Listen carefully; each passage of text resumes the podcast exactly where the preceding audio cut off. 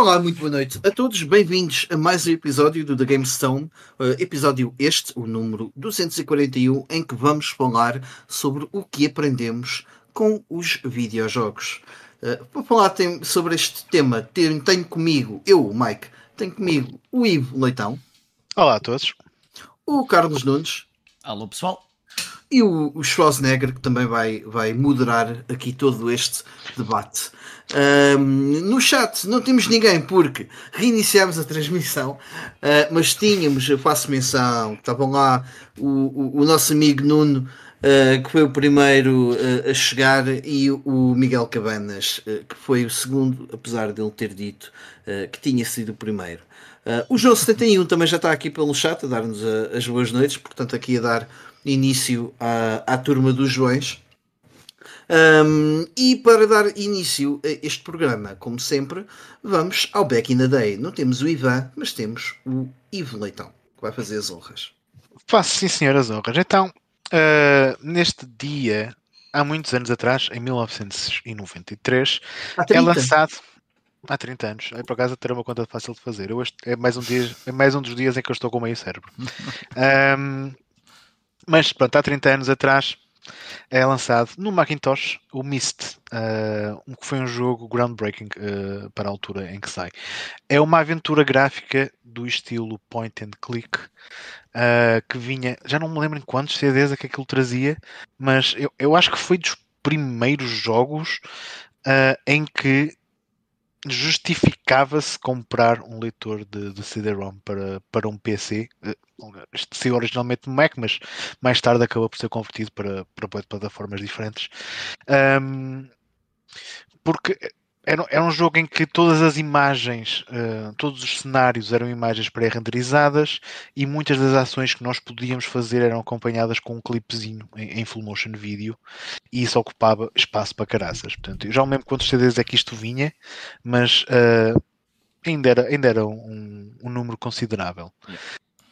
Curiosamente, é um, um jogo que eu tenho em grande falha uh, no meu backlog. Eu não tenho um Mist em qualquer sistema na minha coleção, por acaso ainda não aconteceu e, e ainda não o joguei, mas uh, hei de o fazer um dia. Eu, Algum de vocês eu tenho morada. Eu tenho no meu sistema uh, Game Pass. É. Algum de vocês eu... jogou isto na altura? Opa, eu, eu não, na altura não, eu joguei mais tarde, mas não cheguei a acabar. Um, até foi um daqueles jogos que eu por acaso curtia de ter jogado. Na altura até já conheci o Ivan, não sei se na altura cheguei a falar com ele sobre isso ou não. Que curtia de jogar com alguém ao meu lado, alguém que já, que já tivesse jogado o jogo há bastante tempo.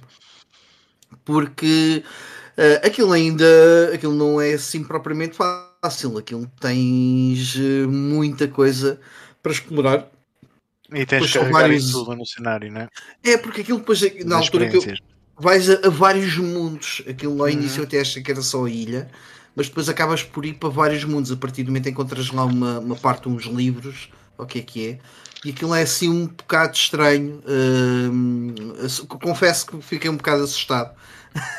assustado no sentido de ui, isto aqui esquece. De, não, eu não, e é daqueles jogos que não vale a pena uma pessoa ir ver um guia, ou, ou melhor, perde-se muito daquilo que é a experiência uhum. uh, pretendida uma pessoa ver um, ver um guia para estes tipos, tipo, tipos de jogos uh, e, e, achei que seria interessante jogar com alguém que pá, já, já o tivesse testado.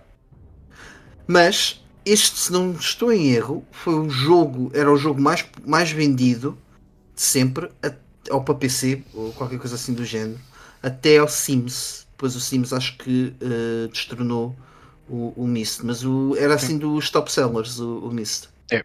Depois também apareceram muitos copycats na altura. Eu, eu não joguei este, mas joguei o Atlantis uh, da, dos franceses da Creo, que também usa mais ou menos a, a mesma técnica. Uhum. Mas, mas, acredito que seja muito e, e, este jogo vendeu muito porque acabou por sair em várias pá, plataformas e, e, com alguns relançamentos. Uhum. também era um bocadinho concorrência desleal. Tenho um desses lançamentos uh, para, um, para PSP, por exemplo. Uhum. Interessante. Avançando. Uh, e aqui já vamos avançar uma década quase seguinte. Em 2001 sai uh, nos Estados Unidos o Ico uh, da PS2, o, o, primeiro jogo creio que é mesmo o primeiro jogo da Team Ico, pelo menos com esse nome terá sido.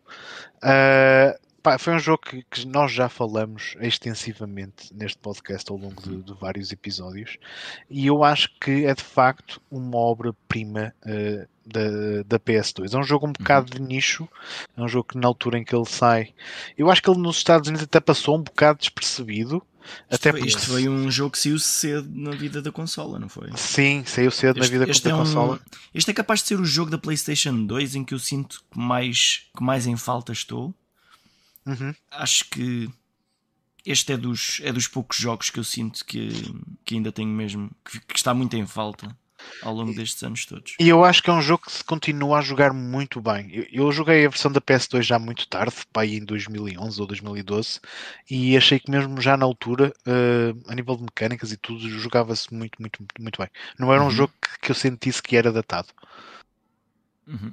Mas é interessante ver, olhando para os gráficos do jogo e comparando com, com o Shadow of the Colossus, dá, é engraçado que dá para ver o, o salto gigante que houve um, nos gráficos dentro da mesma consola por um jogo com o mesmo estilo feito pela mesma equipa.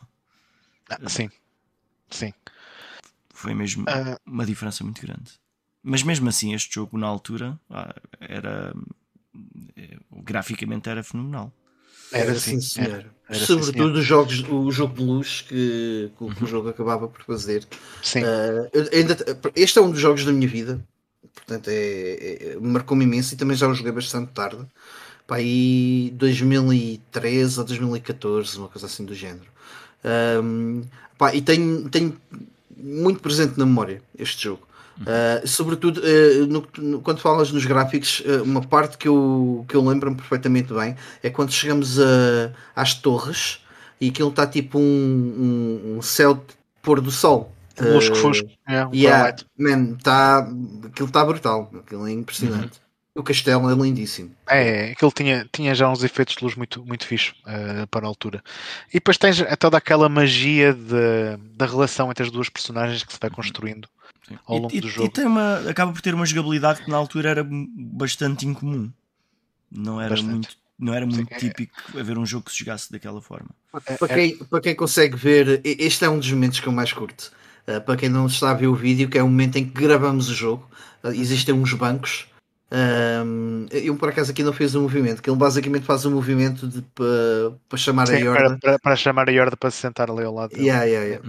É um jogo que está cheio de pequenos, pequenos detalhes uh, deliciosos, uh, como, como, como esse, sim. Uh, mas foi um jogo que passou muito despercebido, principalmente no público americano. Porquê? Porque no mesmo dia sai por exemplo, o Silent Hill 2 uh, no, no, mesmo mercado, também para a PS2, uhum. uh, que é um jogo que eu também tenho em falha uh, no meu backlog. Eu tenho planeado para este ano, na altura do Halloween, jogar o Silent Hill 1, talvez jogue o Silent Hill 2 também pouco tempo depois. Um, mas yeah, foi um jogo que saiu no mesmo dia do Ico e esse graficamente para a PS2 também é um jogo. Olha, de... já agora, uma, uma situação que talvez seja a minha memória a pregar-me partidas, mas um, havia uma versão da PlayStation 2, a caixa, que na, na parte de trás da caixa tinha algumas imagens de alguns jogos. E tenho ideia que havia uma caixa e que o, e que o Ico era um desses jogos. Agora não sei se a minha memória está a, a, a pregar partidas e era algum tipo de folheto que eu estou a misturar aqui na história. Hum. Mas lembra-me lembra deste jogo ter destaque, da Sony dar destaque a este jogo. Porque é um jogo da Sony, portanto é normal que eles queiram ter dado algum destaque ao mesmo. Mas, Sim, não, não mas a caixa da minha não me lembro de ter imagens por trás, mas eu tinha quase a certeza que já tinha visto uma caixa com imagens de jogos por não, trás. Não, até porque a versão que saiu cá, a primeira versão era Digipack e só muitos anos mais tarde é que eles fizeram uma, uma re-release uhum. uh, com a caixa normal, de, aquela caixa azul normal da PS2. Uh, eh, aliás, até não, acho mas, que... Eu, mas eu estou a falar da caixa da consola em si. Ah, da caixa da consola. Sim, a caixa da consola. Uhum. Sim, é possível. Sim, é bastante. Eu, uhum. eu entendi isso, Carlos, mas eu, eu, lá está, eu comprei a minha PS2 muito, muito mais lá para a frente. Portanto, já... A minha também. Já, Olha, já agora aqui no. Toda, toda, azul ou uma coisa assim. No nosso chat, dar as boas noites ao, ao Belex uh, e ao, ao, Pantera Player e ao João Marques, que entretanto chegaram. O Belex diz que tem muita curiosidade em jogar o, o, o Ico, ou o Ico. Uh, que deve ser daquelas experiências muito especiais. É sem dúvida, BLX. Eu colocaria, se fosse a ti, colocaria o ICO em máxima prioridade, porque é um jogo pá, não é muito grande e é, e, e é muito marcante. Portanto, uhum. assim que puderes. Pá, e dizem, eu nunca cheguei a jogar essas versões, mas dizem que as versões remaster estão também tão fixe. Portanto, não, não se perde nada em jogar essas versões. Um, mas, mas pronto, avançando então se calhar aqui para, para, para o Silent Hill 2, Carlos, não sei se tens o, o gameplay pronto. Claro, uh, o Silent Hill 2. Não estou aqui a brincar, pá. Como estou dizendo, uh, saiu no mesmo dia do Ico. Pá, e eu acho que sim, eu acho que este era daqueles jogos. Eu, eu, nesta altura era, era um Sega fanboy ainda e estava muito baterte pela, pela, pela, Dreamcast. Eu acho que nesta altura a Dreamcast já tinha anunciado, ou, ou estava prestes a anunciar a retirada do, do mercado de consolas, ou já tinha anunciado tal coisa. Uh, mas este era daqueles jogos que tu olhavas para ele e pensavas, foi realmente esta consola. Uh, faz coisas muito, muito fixe. O jogo depois até saiu na Xbox e mas não é, não é a mesma coisa. Este jogo, a nível de efeitos de luzes e da, da qualidade dos, do, do, das animações, dos polígonos e de, de, tudo o resto, foi mesmo feito de raiz a, a pensar mesmo nas, nas características da, da, PlayStation 2 e a confusão que há para a Xbox, estranhamente não, não consegue reproduzir uh, fielmente os visuais que, esta, que este jogo tem. Mas isto é só uma nota técnica. De, yeah, a versão da Xbox acho que já é Director's Cut. Já, sim, já é Director's Cut, que depois sai também que depois sai também na, na PS2 mais tarde, uh, que é daqueles pouquíssimos casos, a meu ver, uh, numa PS2 em que compensa comprar uma versão Platinum em, em relação ao, uhum. ao jogo normal, precisamente por esse conteúdo adicional. Mas isto é um ponto de vista de alguém que ainda não jogou uh, este jogo, portanto, se vocês quiserem falar um bocadinho mais Uh, sobre ele, porque certamente alguns de vocês já jogaram, estou a olhar mais cá para ti, Mike. Estejam à vontade. Joguei, joguei até há relativamente pouco tempo. Uh, epá, e, e, e, se calhar vou ser um bocado uh, blasfémico aqui, uh, porque eu gostei muito mais do primeiro Silent Hill. Um, por uma razão muito específica. Uh, este está tá incrível e, e, e, reforça tudo, tudo aquilo que tu disseste uh, em termos visuais e de atmosfera. Um, e, só que o primeiro Silent Hill é um jogo muito mais outdoor. Ou seja, tu jogas mesmo eh, uhum. em toda a cidade de Silent Hill, andas muito nos espaços exteriores. Este é muito focado nos espaços interiores de, de, algumas zonas de Silent Hill. Um, e não parece tão interessante. É mais claustrofóbico, se calhar é, é essa a intenção. Um, porque em termos, ou seja, é, quebrar-te ali o ritmo de fuga e portanto isso, isso possivelmente um, dava um bocadinho mais de atenção à parte do terror. Uh, mas não, não foi tão atrativo para mim. Um, pelo que. Epá, mas é, é um jogo porreiro, um, honestamente. Um, gostei. Não segue. Uh, e isso também foi interessante porque não segue a história, não segue qualquer tipo de sequência do, do, do primeiro Silent Hill. Acho uhum. que isso depois é feito no Silent Hill 3, se não estou em erro. Uhum. é uma história nova uh, e é muito terror psicológico na mesma. Portanto, uhum. sim. Acho que a Konami aqui conseguiu fazer uma boa alternativa ao Resident Evil. Olha, lembram-se daquele episódio que fizemos do Hall of Shame? Portanto, este era um, um dos, uma das séries que estava no Hall of Shame. Yeah. Nunca, nunca peguei em nenhum. Sim, eu também. Eu, eu ficou, também, também era uma das que estava no, no meu Wall of Shame. Uhum.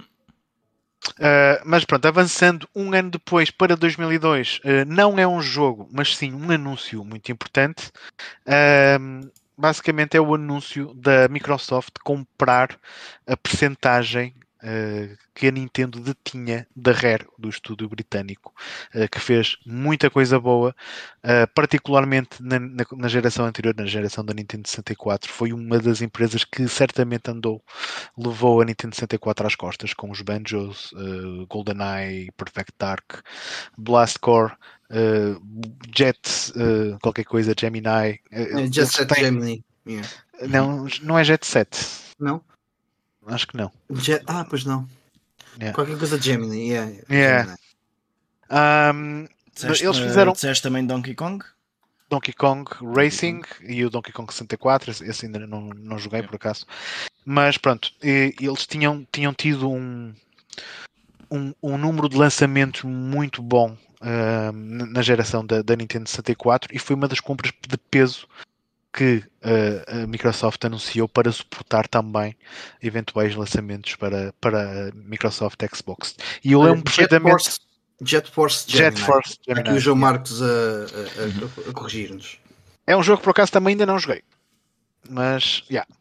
Yeah. Um, mas como eu ia dizendo, eu lembro-me perfeitamente deste anúncio ter, da altura em que este anúncio foi, foi revelado, uh, porque eu tinha comprado a minha GameCube há semanas atrás, nem, nem um mês tinha passado, e uma das coisas que, uma das razões que me fez levar a comprar uma GameCube foi precisamente o suporte da Rare uh, para a mesma. Eles já tinham lançado o Star Fox Adventures. Ah, toda, uh, toda a tua vida estavas uh, um passo atrás em relação yeah. a tudo o que se passava? Não, pá. não eu, comprei, eu comprei a GameCube no ano de lançamento.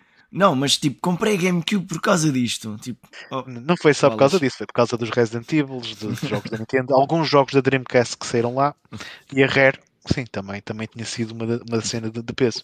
Pronto, e a Microsoft anuncia aquilo. Portanto, a Rare na altura tinha algumas coisas ainda um, em desenvolvimento eh, para a GameCube que acabaram por uh, não se materializar.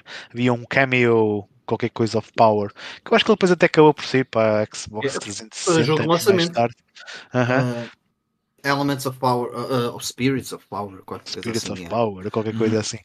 Eles tinham, tinham algumas coisas eh, ainda na gaveta para a GameCube que depois acabaram por ser, por ser todas canceladas, inclusivamente uma sequela do, ou, ou prequela, neste caso, do, do Perfect Dark. Um, infelizmente, o destino da Rare também não foi o melhor porque a Microsoft não tratou uh, a Rare da melhor forma e o, o que a Rare produziu. Uh, acabou por ficar muito aquém de, das suas glórias uh, do passado. Eu posso dizer, porque é tão pouco e tão irrelevante uh, que eu posso dizer do que é que eles fizeram. Portanto, eles depois da aquisição uh, fizeram o Cameo Elements of Power e o Perfect Dark Elements. Elements, yes. yeah. Perfect Dark Zero, que foram os jogos de lançamento da, da Xbox 360. Depois fizeram o Viva Pinata. Um, o Jackpack Refilled, que foi um jogo de Xbox Live Arcade. Uh, e fizeram. Ah, o Banjo Kazooie Nuts and Bolts. Uhum. Ah, e isso também é uma parte importante: que eles, o uh, Xbox deteve propriedades que eram muito conhecidas pela parte da Nintendo. Sim, mas eh, eram, sempre foram propriedades deles, da, da sim, Rare. Isso por sim, acaso sim, é verdade. Porque a, a, a, Nintendo, eu acho eu não sei quanto é que eles tinham, se era 49, se era 51%. Uh, mas a Nintendo não era, não era totalmente dona. Não, não, não. Uh, eles tinham era um contrato de exclusividade para trabalharem com, com a Nintendo. E por exemplo, uma das coisas que a Rare não gostou muito foi a interferência que o Miyamoto teve quando eles desenvolveram o, Star Fox Adventure, porque a ideia da, da Rare era fazer o Dinosaur Planet e, e o Miyamoto achou: ah, não, não, isto com o Fox McCloud vai ficar espetacular. Eu sinceramente até acho que é um jogo fixe e, e eu sei que tu jogaste-o. Eu estou a jogá-lo. Jogá Ainda estás a jogá-lo? Eu estou. Pronto. Um, Aquilo é um Zelda com o Star Fox. Yeah, É um Zelda com o Star Fox. É um jogo yeah. muito fixe. Mas pronto, eu, eu, na altura fiquei assim um bocadinho chateado porque pronto, perdeu-se perdeu a rare para uma consola yeah. que eu não, não comprei. Mas, mas depois vai saber, eu acho que eles na primeira Xbox só lançaram o, o Conquer. Não foi? Sim, o Conquer Bad for Day. Bad for Day. Sim, é o da Nintendo 64. Sim, mas sim, era sim, diferente. Era... era diferente. Aliás, a versão da Nintendo era mais... o da Nintendo era mais edgy, curiosamente. Exatamente, a versão da Nintendo conseguia ser mais provocante Eles... do que a da Microsoft. Yeah. E também uh, fizeram outro que é o Grab by the Goonies. Ah, sim, sim. Também sim. Foram, foram, foram eles que fizeram. Ah, pá, e depois eles foram uh, perdidos pela cena do Kinect. Uh, Ah, ainda lançaram um Killer Instinct para, para a Xbox One. Pois foi, pois foi. E pronto, e a última que cena. As intelectuais deles. A última cena, sem contar com a, a, o, aquele Battletoads que saiu há, há, um par de anos, uh, foi o Sea of Thieves, pronto, que, que, foi, que foi da Rare. E obviamente a compilação Rare Replay, mas acho que isso. Epá, nunca mais foi... acabaram por passar sempre ao lado, se calhar, de grandes, grandes êxitos. Sim. Nunca foi. Pronto, olha. É o... nunca, foi, nunca voltou a ser a mesma coisa que era antes, uh, infelizmente. E é por isso que há muita jogos, gente jogos que também. apenas.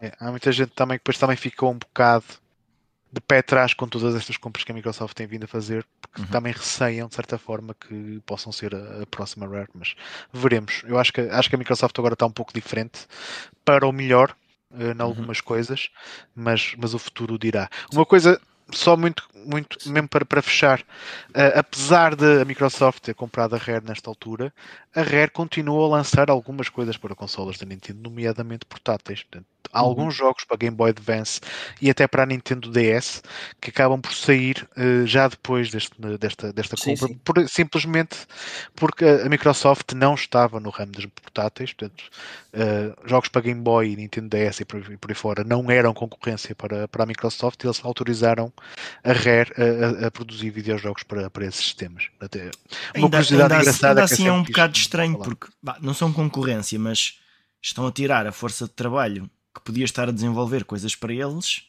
para desenvolverem coisas para outros. Mas, Mas são, são jogos altura... muito mais pequenos e com um custo de desenvolvimento muito é. reduzido enquanto ao resto. Acho que não, que não lhes criava tão de impacto. Não, e o sistema nada, das. Nada. E, as, e, a, e, o mercado das portáteis para a Nintendo sempre foi uma cena que lhes imprimiu dinheiro para caraças. Uhum. De certeza que eles ainda fizeram algum dinheiro com aquilo. Se calhar fizeram mais dinheiro com esses jogos para a DS e para a Game Boy do que os outros todos da, da Xbox 360. Olha, fica a dica uh, para quem tem Xbox, uh, arranjem o, o Rare Replay. Sim. Portanto, que tem os, é uma boa os, que tem os clássicos todos da Rare, da, da Rare, ai, da Rare, Rare. exceto yeah. os da um, aqueles que têm as coisas da Nintendo. Yeah. Yeah.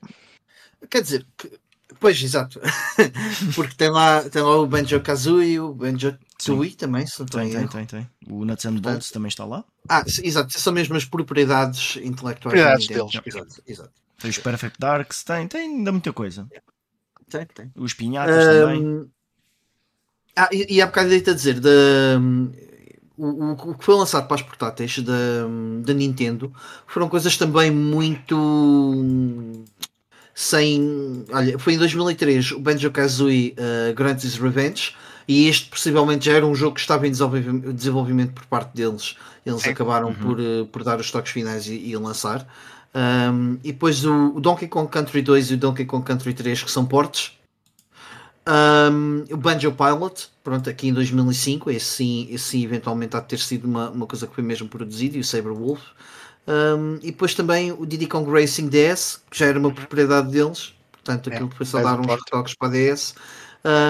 E o Viva Pinata, Viva Pinata Pocket Paradise, portanto que é uma versão portátil do, do, possivelmente do Viva Pinata. Nada, ou seja, não foi também nada de extravagante. Sim, sim, sim, sim. Yeah, yeah, yeah. Mas okay. pronto, fecha-se assim, fecha-se assim o, o Back in the Day. É isso mesmo. episódio. Um, entretanto, aqui no, no, no, nosso chat, as boas noites ao Pedro Jerónimo, um, que está-nos tá a dizer que já tem essa coletânea da Rare Replay e que recomenda e está baratinha. Por acaso eu sei que preços uhum. é, é, que andam, mas eu lembro que é uma altura... coisa bem barata. De, qual, de qualquer é. forma, no, no Game Pass tem os jogos individuais, podem descarregar. Portanto, uh, fica aqui também essa dica. E, e por falar em dicas, o BLX está também a dizer-nos uma sugestão para um tópico uh, se estarão os jogos demasiado complexos. Olha, aí é curioso ele estar, uh, o, o BLX estar um, a falar sobre isso. Eu ontem Uh, no final de, da noite. Uh, eu, muitas vezes o que eu faço quando eu estou assim sem sono e, e não, não apetece fazer nada, estou mesmo naquele modo, não, não sei o que é que é de fazer. Eu sei, uh, era acabar os jogos do, do Backlog Battlers.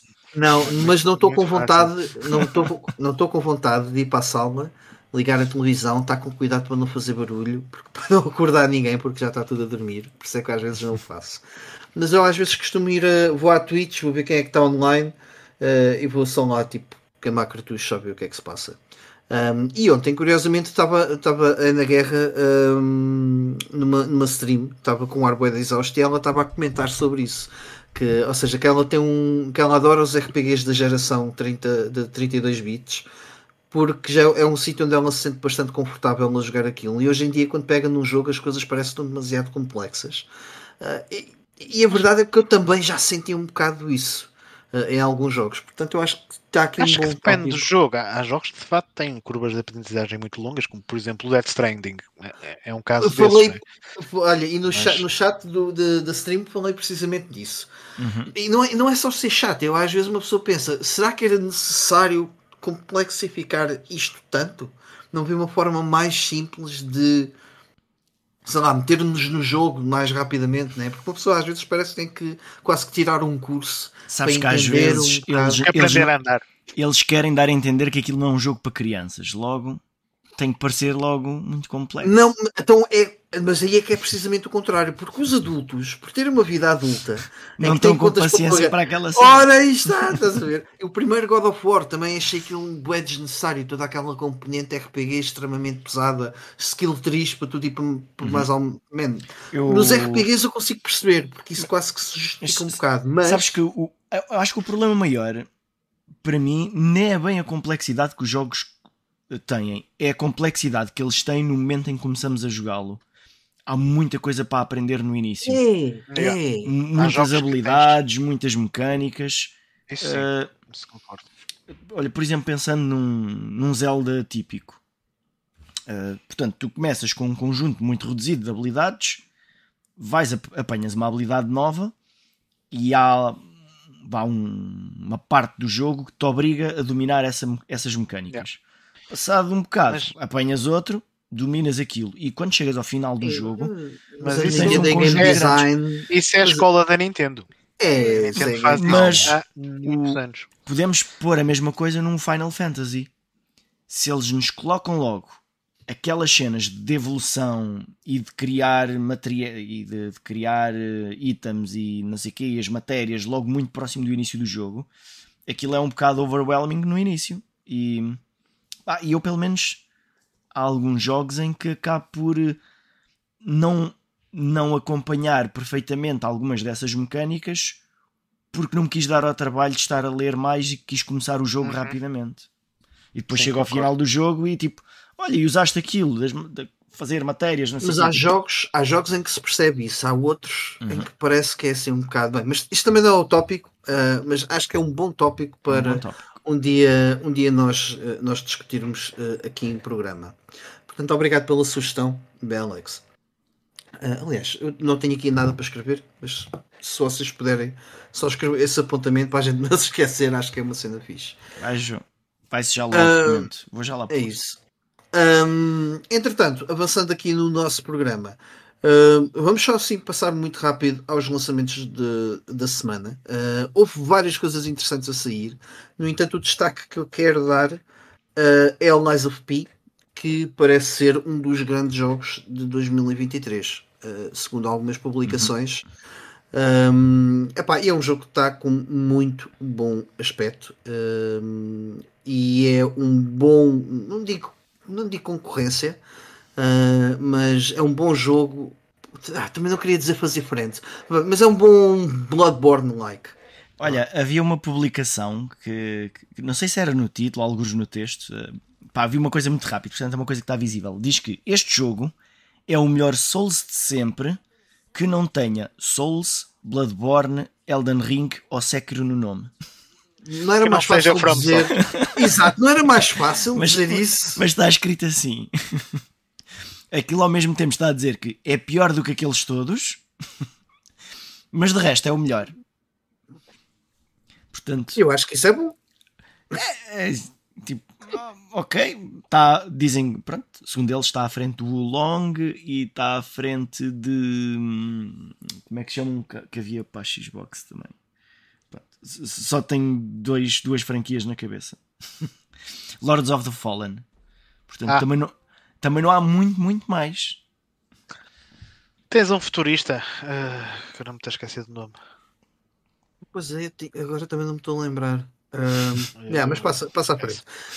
Um, anyway, portanto, Lies of P, que é um, que é um jogo que, que pega na, na, na, propriedade intelectual de portanto, as histórias do Pinóquio. Uh, não me lembro do nome do autor, uh, italiano, peço desculpa, mas dos livros, portanto, isto é baseado foi mesmo o, nos livros. Foi, foi o Gepeto que criou o Pinóquio. É isso. Um, e, e portanto eles uh, basicamente reimaginaram uh, todo o mundo em volta desta, um, é desta temática, mas portanto deste folclore uh, dos livros. Uh, e portanto, eu não sou. Bem, o Pinóquio só conheço mesmo o filme da Disney, portanto não li os livros, não sei o quão interessante possa ser ou não. Um, mas, mas acho que é fixe quando pegam, quando pegam sim propriedades um bocado fora da caixa e, e acabam por transformar tudo aquilo. Uh, acho que já disse isso no, no último episódio, quando falámos do, dos, dos, grandes títulos de 2023, um, em, em, que falei que, por exemplo, mesmo a própria uh, série Sherlock Holmes, que, que, já é domínio público, uhum. uh, também tem muitas coisas interessantes nesse, nesse universo. Um, quem sabe isto depois também não possa inspirar outras, outras obras, uh, seja nos videojogos, seja em, em, séries de TV, seja no que for. E aliás, eu estou a dizer isso, mas eu não tenho a certeza se a série, uh, se, se Pinóquio é de domínio público ou não. Acho que já deve ser. Já deve ser, mas Sim. também não, não, não, não Provavelmente quando a, eh, quando a Disney pegou nele já era. Ah, não sei, nem sei de que ano tenho é, desconhecimento completo sobre a, sobre a obra literária, para, ser, para ser honestos. Um, ia só pedir aqui um favor ao, ao nosso amigo Carlos, uh, que está na, aqui na conta do, do The GameStone, porque acho que tivemos uns comentários ao longo dessa semana. Sim, tu achas que consegues dar uma vista de olhos? Então, olha, vamos fazer aqui rapidamente, um, dar aqui uma vista de olhos a algumas coisas. Um, vamos por aqui o Correio Stomers. Portanto, uh, a mensagem que o Vitor colocou há bocadinho a anunciar aqui o nosso o nosso podcast do dia. Oh. Portanto, eu pergunto à malta o que é que aprenderam. Pre-announcement. Muito fixe. Ok. Portanto, uh, perguntei aqui o que é que a malta já aprendeu com, com os jogos e uh, temos aqui uma resposta. Foi logo muito rápida do Pedro Genónimo, que isto foi há, há um par de horas. Um, portanto, ele diz que sabe falar inglês fluentemente por causa de jogos point and click. Uh, portanto, e muitas vezes alguns desses jogos tinha ali um andava à volta ali de uma base de, de, de, nomes de ações e depois de interação com objetos e que, como qualquer criança, jogava com um dicionário ao lado para ir percebendo que objetos ou que ações é que eram aquelas que ele nunca tinha ouvido falar.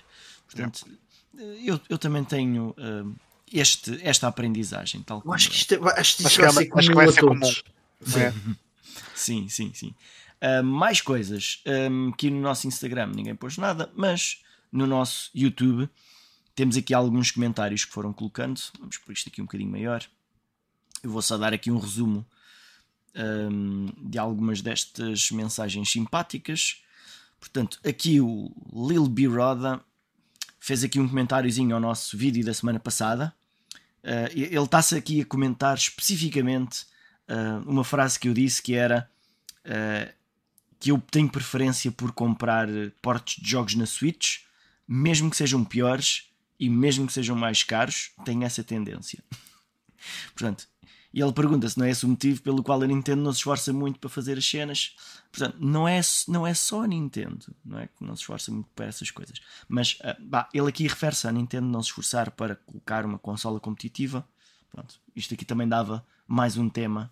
Será que a Nintendo uh, não se esforça como as outras? Eles não querem, simplesmente eles estão fora dessa corrida, por opção. Não precisam. É. Não querem saber. É tal coisa. Ora bem, então vocês querem. Não sei se não serão os mais inteligentes. É pá, é assim. Já, já compararam o, o lucro um, das várias empresas e comparar esse lucro com o risco que cada uma corre quando lança alguma coisa? Portanto... A Nintendo, não sei se ainda é, ou se até há pouco tempo, era a empresa nipónica com mais dinheiro uh, no banco qualquer coisa assim do género. Era tipo a empresa mais rica uh, do, do Japão. Eu lembro-me de ver uma. Foi na é, altura a, é a Microsoft do Japão. Basicamente. E agora podia. Ah, então porque é que eles não compram estes e aqueles? Não é preciso. Uh, portanto, uh, além desse comentário, houve outro comentário também uh, aqui do João Moreira que fala que o, o Red Dead Redemption 1 é perfeito e o Red, Red Dead Redemption 2 é o melhor jogo feito até hoje. Portanto, ele diz que começa lento, mas é, é, mais que perfeito é uma oportunidade um, devem dar uma oportunidade e jogar o jogo. Eu continuo a dizer que gostei mais do primeiro, não sei porquê. Uh, portanto, e os jogos que ele mais gostou de jogar este ano foram o Zelda e o Resident Evil 4 Remake. Qualquer dia jogo esse. E finalmente fizeram aqui um, um, post muito simpático ao nosso deep dive do Contra, que já tem umas semaninhas, aqui do Marketing Coelho, que está-nos a dar os parabéns pela review, que é um jogo muito importante para ele.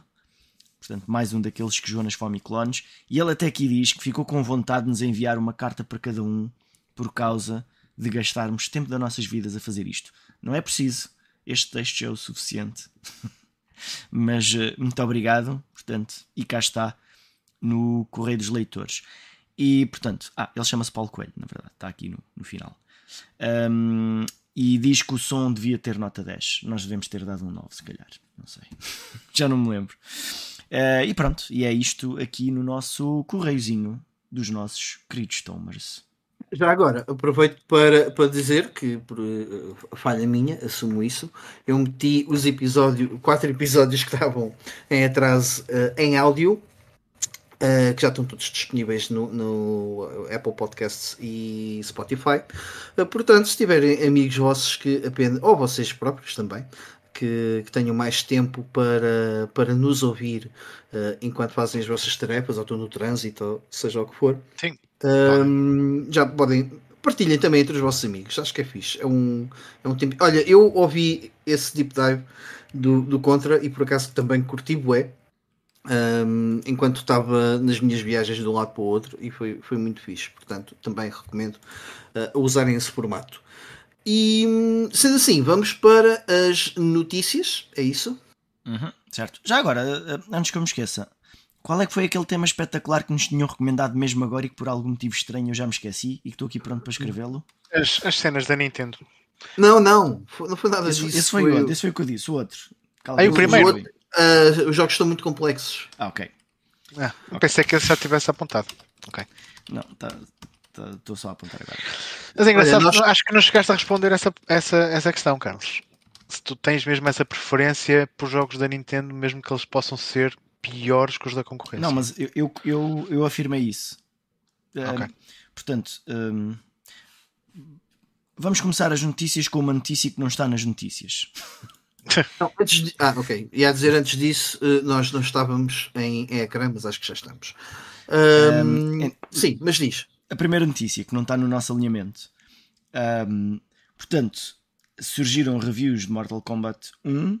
Na Switch, aparentemente está horrível. E uma notícia interessante é que uh, existe um trailer de lançamento do e jogo do Nintendo Switch é. em que o gameplay é do PC.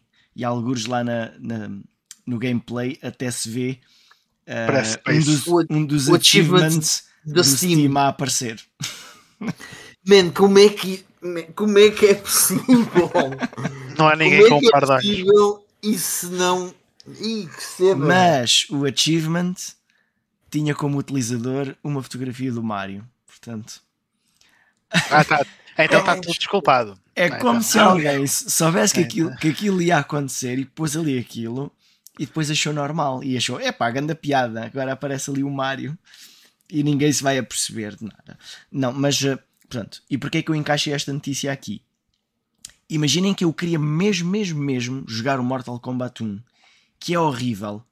Eu iria ponderar comprar a versão da Switch, dependendo da altura em que eu estivesse na minha vida e da forma como eu consigo jogar nessa altura. Imaginem que estava numa altura em que eu só eu conseguia jogar mais jogos hum, eh, portanto, portáteis e não, não tinha muita disponibilidade para jogar na consola. Era possível que eu pagasse o mesmo por um jogo que já sabia que era pior.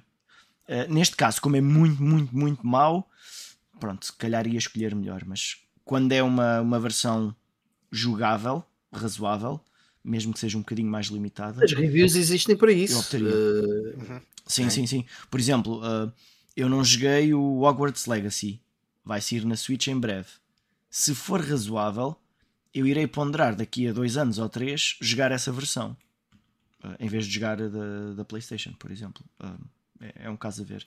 É mesmo. É é como o, o, há bocado até o Mike estava a dizer, quando não tem sono, também não lhe apetece fazer barulho para a sala, sei lá. Às vezes, se a consola estiver ali na mesa de cabeceira. Uh... Não, eu, eu, percebo perfeitamente o apelo da portabilidade da, uhum. da Switch. E eu, eu depende dos jogos. Se for, se for um jogo mais 2D ou, ou com uma inspiração mais retro e não sei o quê, claro, eu claro. até faço questão de comprar a versão da Switch, mesmo que seja 5 ou 10 euros mais cara, porque eu acho que a Switch é uma consola mais adaptada até para uhum. esse tipo de jogos.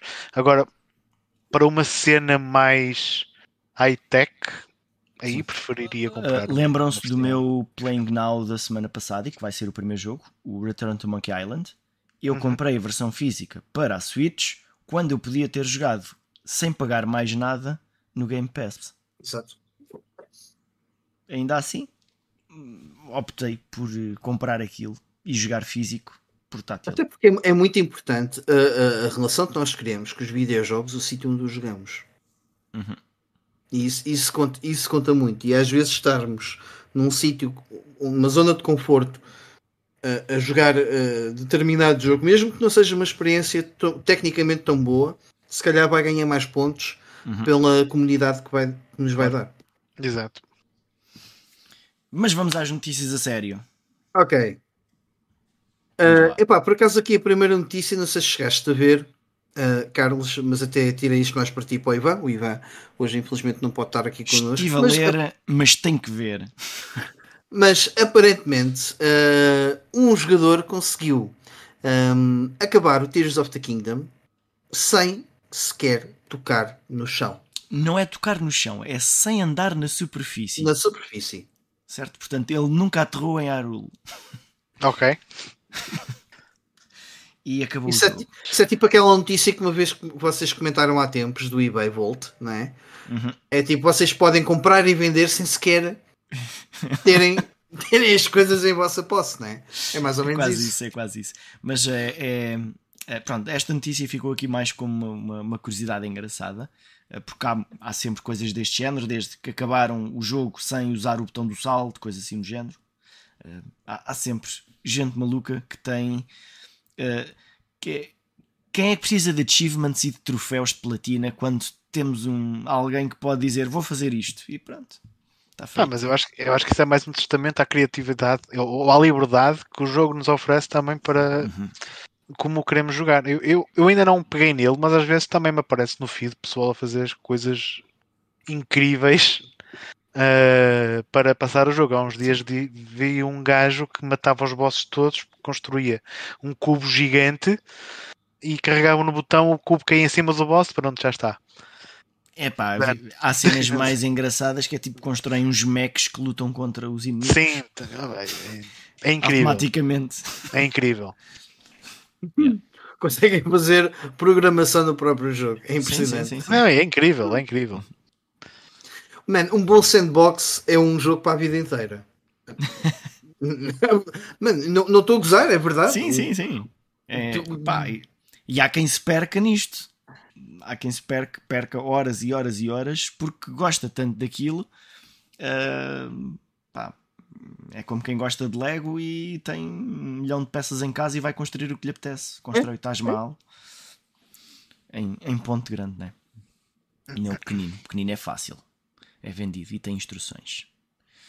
Olha, um, a segunda notícia é a continuação de uma que eu comentei na semana passada sobre a cena da Unity uh, que colocou lá umas políticas esquisitas. Portanto, agora a Unity pede desculpa, voltou atrás. Foi mesmo o CEO, hum, foi mesmo o CEO que veio dar sim. a cara a pedir desculpas. E um, reescreveram algumas daquelas políticas, bah, principalmente tirando a parte de hum, de retroatividade, portanto, aqueles pagamentos. Sabes o que é que eh, aconteceu? Eu acho que foram os advogados da Nintendo que, que fizeram uma visita ao Para, é não, possível. mas ele, ele pede. Ele, eu, eu vi, por acaso eu vi a carta hum, partilhada no Twitter um, e ele, ele começa mesmo uh, a dizer: uh, antes de mais e primeiro que tudo, nós pedimos desculpa. Ele devia devíamos... ter dito: antes de mais, vamos chicotear e depois aparecia. Devíamos ter, não, mas repara, devíamos ter falado com os, os, developers. Man, mas, para mim isso é logo tipo. Gênio. Man, come on, yeah, sério. No, no shit, Sherlock. tipo, não, mas como é escuta, que... nem precisavam ter falado com ninguém. Bastava alguém ter pensado: será que eles vão gostar? O que é que eles, que é que eles, eles pensaram? Vão gostar tipo, ou não? Faz eles, sentido. Eles tipo, vão adorar. O que, ah. que, yeah, que por, onde, por uma decisão destas, o que é que pode uhum. ramificar-se a partir daqui? Agora o. Não, sabe, não sei, não, eu juro que faz-me boeda. Um gajo às vezes diz estas merdas, eu fico a pensar, foda-se, eu, eu, devo, eu devo ter mesmo uma mania que sou um gênio, não é? Estou aqui, tipo, sinto-me às vezes aqueles tipos de que estou a comentar futebol no café, estás a perceber? Uhum. E, mas, e, e, que, eu não, que eu critico isso. Só que depois, epá, é, é, é impossível tu não dizeres uma merda dessas, tipo, não é? Eu não sei, o que é que passa claro, pela claro. cabeça desta gente? Isto é propósito, é propositado, é, é para chamar a atenção. Olha, o Unity, nós estamos aqui nessa Unreal. É, Podíamos não, podíamos chamar, mandar o barra, mandar o barra à parede, mas é pá, isto é demasiado barro. é demasiado barro para acharem que vai pegar. É. pois não sei, não, não faz é. sentido nenhum. Tipo, olha, manda, vamos mandar o barra à parede a ver se cola. E alguém diz: Não, vamos mandar antes uma barra de ferro a ver se fica preso na parede. É, e... partiu foi parede. Pronto, aqui, aqui, nesta notícia que estamos aqui a, a, mostrar, depois tem algumas reações de alguns developers eh, que até me parece que estão a reagir de uma forma positiva. Portanto, do género, ok, isto parece-me que podemos trabalhar com isso. Pá, mas eu não sei. Coisa. Eu não sei se agora não ficarão de pé atrás. Não, não, não, não. Aí é, é que está. Alguns, aí é que está. Temos a, alguns que tarde demais e vão avançar. Mas estás a quem, falar quem está empresas... na fase inicial não sei. Estás a falar de pessoas que, que, trabalham com o Unity há muitos anos e que dependem muito do Unity e, uhum. portanto, também vão ter, se calhar, um, algum cuidado a fazer esse tipo de comentários, percebes? Uhum. Agora, foi aquilo que eu disse também no, na, na, última, na, na, última transmissão que fizemos. O dano está feito, uhum. é, é, tá. meus amigos. Uh, por si, senhor. É, agora a dúvida, a dúvida nunca irá desaparecer agora. E, e, amanhã, como é que vai ser? Vocês hoje perceberam que fizeram a geneira e amanhã vou tentar outra vez a mesma gracinha. Yeah. É. Um dia destes a gracinha vai ser definitiva e as pessoas, uhum. pois é isso, é, as pessoas dependem destas ferramentas para, hum, pronto, para desenvolver o seu trabalho, para viver, pagam, pagam essas ferramentas, têm em conta, eh, portanto, tudo o que advém dessas ferramentas e depois de repente mudam as políticas só porque sim, uhum. temos pena Epá, é complicado, não é? Isso não é. É, isso é, é literalmente brincar com a vida das pessoas. Yeah. Não acho que. Epá, e não fez sentido, é completamente ridículo. Olha, agora vamos implementar uma mudança. Hoje, uh, quer dizer, em agosto vamos implementar uma mudança, mas isto tem efeitos retroativos dos últimos oito meses. Man, yeah. acho que não faz grande sentido. Não cabe na cabeça de ninguém, não. Uhum. Não, eles sem dúvida que se queimaram bastante aí. Mas pronto, ainda bem que se retrataram também. Eu acho que era a única coisa que eles podiam fazer neste, neste, nesta fase. Não, e eles também mudaram algumas thresholds. Uh, ou seja, havia lá uma. Mas vai, vai, ser, vai ser pior do que era antes. Mas não vai ser tão mau como se estava Sim, a. Sim, e, e, há coisas que eles não. não isto de, de, cobrar pelos downloads, acho que isso não foi um, não voltaram atrás com isso. Não, apenas não, não, mudaram os retroativos disso. Certo. E, e vai, só vão cobrar essa, uh, portanto, essa, um, esta, essa parte. Uh, acho que é quem tem tipo uh, faturação acima do milhão. Do milhão, assim, tipo nos, nos primeiros 12 meses, uma coisa assim Sim. E acho que eles só vão cobrar antes, eles só cobravam uma porcentagem também do, dos valores a partir das, de, das 100 mil em vendas. Uhum uh, faturação de 100 mil dólares em vendas e mudaram isso para 200 mil. Um, mudaram ali algumas coisas, mas lá está. E depois tem ali, umas, tem ali, umas, escolhas também que podem fazer e que depois cada developer vê o que é que lhe convém mais. Pronto, vê o que é que é o menos mau, basicamente.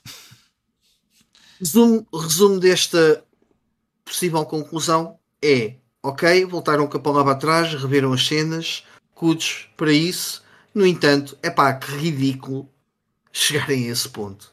É só Mesmo. isso. Yeah. Um, avançando, uh, tínhamos aí mais uh, umas coisitas. Uh, exatamente.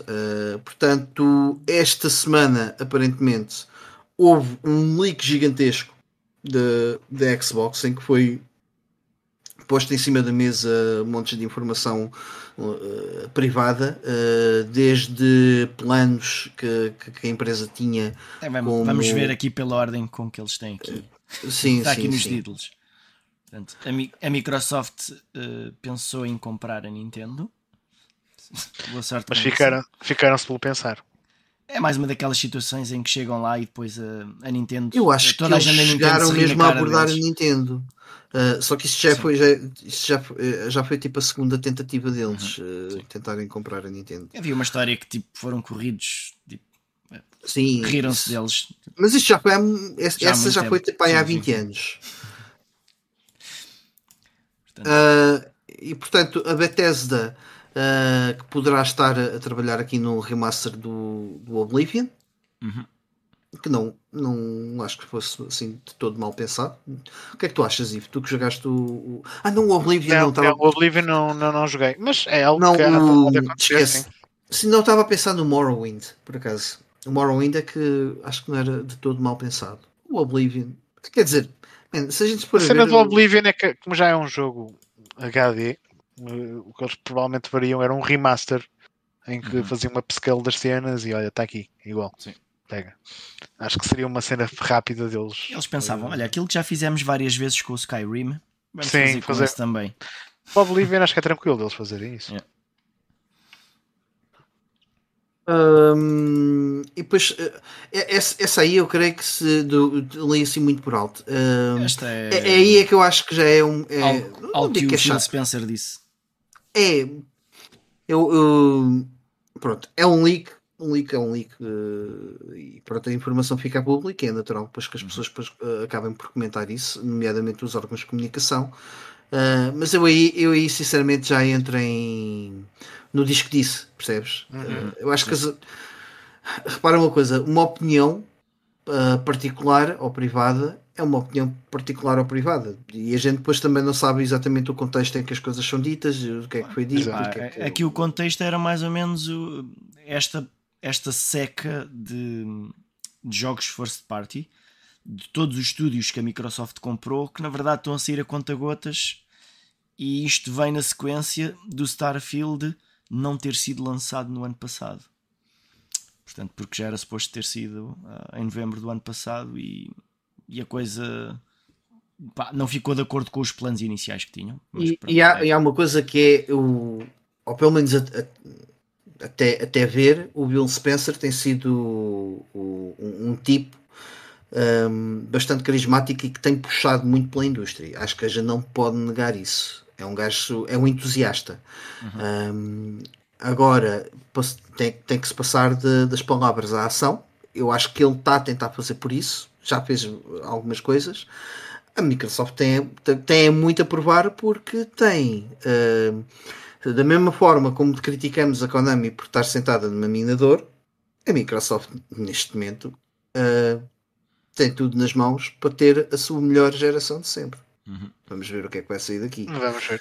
E em todas as frentes, em todas as frentes, o que é que quer dizer com isso? Portanto, uh, podem sair excelentes títulos de, uh, sobre os vários tipos de orçamentos.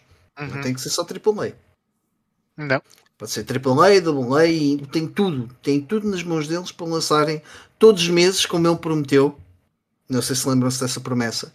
Que todos os meses ia haver um grande. Ou seja, dois anos depois do, do lançamento, ele, acho que foi qualquer coisa assim do género, se não estou em erro. Ele disse: uh, dois anos depois do lançamento da, da Series, vamos ter um grande lançamento por mês. Hum. Ah, então houve o Covid. Hum, yeah. Vá lá. Ok. Ideias. Cenas. Mas tem lá tudo. Tem o dinheiro, tem a Task Force, tem tudo. Tem a tecnologia. É só querer. Uh, o que é que eu veio mais o que é que eu veio mais de leaks? Era, a Microsoft estava à espera de um Red Dead Redemption 2 de um refresh para, para esta nova geração que não chegou a acontecer Uh, aqui esta, uhum. não sei exatamente porque é que é leak, pensei que isto fosse público as vendas, mas uh, há um ano atrás, uh, 3 quartos dos, dos jogadores de Xbox tinham uma série S e apenas um quarto tinha uma série X. aqui até comenta que, portanto, desde lá agora que já há mais séries X à venda, já, já está mais ou menos a 50-50. Uh, Microsoft não achou que o Baldur's Gate fosse uh, sair grande coisa e daí uh, ainda se calhar não o ter, senão já se tinha esforçado para estar Sim. aí. Uh, e é isto, e é isto. Acho que não há aqui mais nada. Espera aí, deixa eu ver aqui. Continuo. Não tem aqui mais coisas. Phil Spencer não ficou impressionado com um, a revelação da PlayStation 5. Um, este não tinha visto. Sim, porque ele na altura, yeah, ele na altura, eu por acaso li essa. Ele achou que quando viu um, quando foi feito o anúncio da PS5 e das, das specs, uh, basicamente ele disse qualquer coisa. Este dia foi um dia bom para nós porque nós temos uma máquina melhor e, e portanto temos aqui um bom plano para, um, para fazer luta uh, à, à PS5.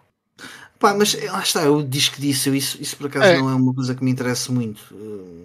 Normal que o executivo de uma empresa tenha alguns tipos de comentários internos desse género. Normal. Uhum.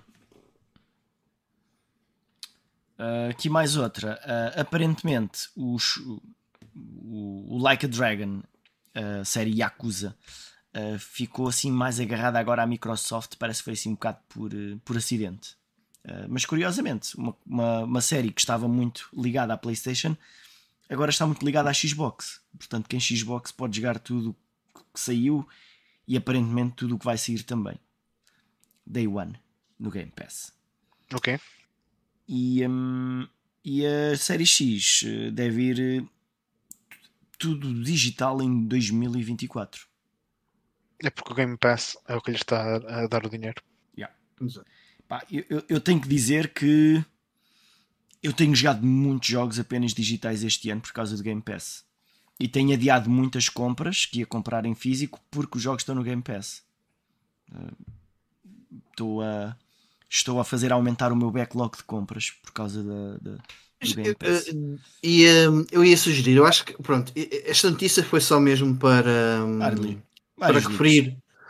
É só para referir que houve aqui uma, ou seja, um, um, um leak gigantesco de, de, de informações uh, que saíram. E há mais coisas, só que estas é, foram eu não, mais. Eu, eu, eu por acaso nem, nem cheguei a perceber de que forma é que esses leaks saíram e como é, como é que isso tudo se passou. Um, mas o que pode.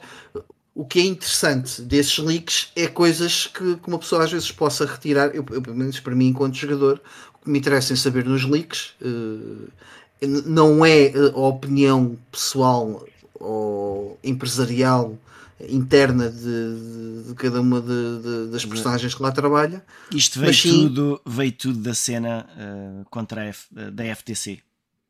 Uhum. Todo o material preparado, pelo visto, Pá, muito material preparado veio cá para fora quando não devia. Pá, Coisas. Exato.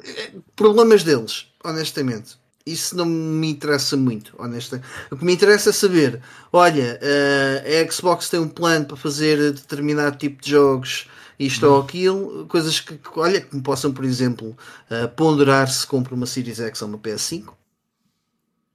E, e, entre esse tipo de cenas. Isso sim é, é uma coisa que me pode, pode interessar, eventualmente. Não as bisbilhotices. Mas pronto, isso é, é com cada um. Uh, olha, já agora nos comentários, o, o Little Brother veio aqui hum, falar connosco. Diz: Boas, Carlos, não foi nenhuma espécie de ataque ao teu caráter. Ele diz: ataque ao ah, teu não, caráter, não, não. em aspas. uh, não escrevi o comentário com o intuito de criticar específico, mas sim o que parece ser a tendência de uma boa parte do público. A cena sim, do sim, sim. Eu, como eu, eu, não vi como uma crítica, é. Eh, se calhar, como eu, como eu respondi, talvez parecesse que não, mas não, é. Mas eu percebo, e a Nintendo está a fazer isso, não. Aquilo não é uma crítica, ele apenas escreveu uma constatação que, Exato. Que, é não está é. a dizer mentira nenhuma, é não, o que é, não, é, não. exato.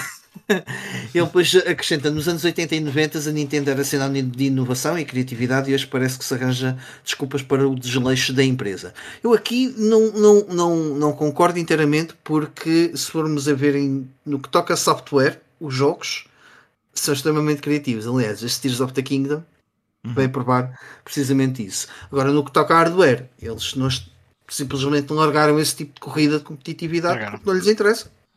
Uhum. E, e, e, tem, e tem provado o seu ponto. A verdade é essa. Eles desde o Wii têm provado o seu ponto com isso.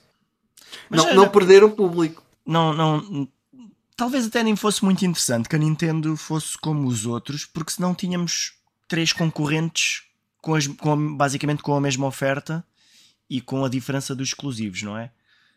Um, acho que ia, ia se perder a oportunidade de aparecer outro, outro tipo de títulos um, na consola que tem aparecido na consola da, da Somos Nintendo. todos nós que estamos a ganhar com isso. Sim, sim, sim, sim. É. E provavelmente, provavelmente um, a Sony ou a Microsoft, uma das duas estava fora já de combate. Aliás, até te digo mais, se tu fores a ver nos últimos anos, no que toca a um, não só títulos, mas até situações interessantes, tem partido muito mais por parte da Nintendo do que propriamente da Sony ou da Microsoft. Nos últimos 5, 6 anos. Uhum. Não estou a dizer que, obviamente, nos últimos 5, 6 anos houve grandes títulos que foram lançados por parte da Sony, uh, sobretudo. Oh. Mas coisas assim, mas tipo, diferentes, wow, diferentes Sim, yeah. fora da caixa. Porque o, o, foco da Sony ultimamente tem sido nos AAAs, não é? eles, já, eles próprios já assumiram isso e perderam muito da, da, cena fora da caixa que eles, que eles até tinham antes em alguns, alguns então, que Japan Studios que eles encerraram. Ah, eles estão a fazer um, um all-in em uh, experiências mais cinemáticas. Portanto, e, e que mesmo... não é errado. Nós, certo, certo, certo, de certa certo. forma, nós é criticamos isso. Mesmo é, franquias, nós... franquias que não eram assim, como um God of War, transformaram em algo assim. Até porque nós estávamos habituados, estivemos durante muitos anos habituados a uma Sony que estava um bocado nesse sentido em todas as frentes. Portanto, uhum. lançava, olha, lançava icos, como falámos há pouco, como lançava uh, os, os, God of Wars, coisas assim mais, mais sonantes, mais. Uh, um, pá, que agradasse um público mais jornalista uhum. uh, nesse, nesse aspecto. Um, e a Nintendo aqui tem um bocado uh, tido esse papel que tanto lança os AAAs deles, aquilo que, é, que, lhes, que lhes são as cartas garantidas, e mesmo nessas cartas garantidas que eles lançam, eles acabam por, um, por inovar bastante. Uhum. Percebo se calhar as críticas, que é eles têm feito muitos relançamentos e muitos remakes e têm apostado em muita coisa do seu próprio catálogo. No entanto, eu acho que isso é é, é, o que se chama a fruta da época. Hoje em dia temos, claro. tem, temos ah, muito é. isso porque é uma forma mais garantida e barata de lançar conteúdo e circularem todos... as cenas deles e, e darem a conhecer o, o, seu backlog, o seu catálogo uma, passado. Uma, uma crítica fácil que se faz à Nintendo, a, portanto, a companhias associadas à Nintendo, são o, a falta de qualidade, por exemplo, dos jogos Pokémon. Só que aquele jogo tem que sair uh, todos os anos. E isso não é, isso não é, não é culpa da Nintendo. E, sim, sim, sim, pronto, uma empresa associada à Nintendo, da Pokémon sim, Company. Sim. Portanto, aquilo tem que sair naquele timing de, dos bonecos, do anime, portanto, de todo o merchandise, aquilo tem de acompanhar. É, Sim, mas no, quem no crítica também, está, também claro. está no seu pleno direito, porque claro, claro, as pessoas começarem a votar com a carteira, se calhar pois. a Pokémon é Company. Essa, essa é a melhor crítica e, que pode tem, E têm, e têm votado com a carteira. Toma lá o meu dinheiro. É, exatamente. Portanto, e a Nintendo diz, a Nintendo, a Pokémon Company diz: o teu dinheiro é muito bem-vindo, volta para o ano, temos mais coisas para ti. E é. lá está. É, é, pá, é, é, é assim. É como, é, a comprar. É como, é como um FIFA. Aquilo cresceu ali e depois de ano para ano a diferença não é muita, certo?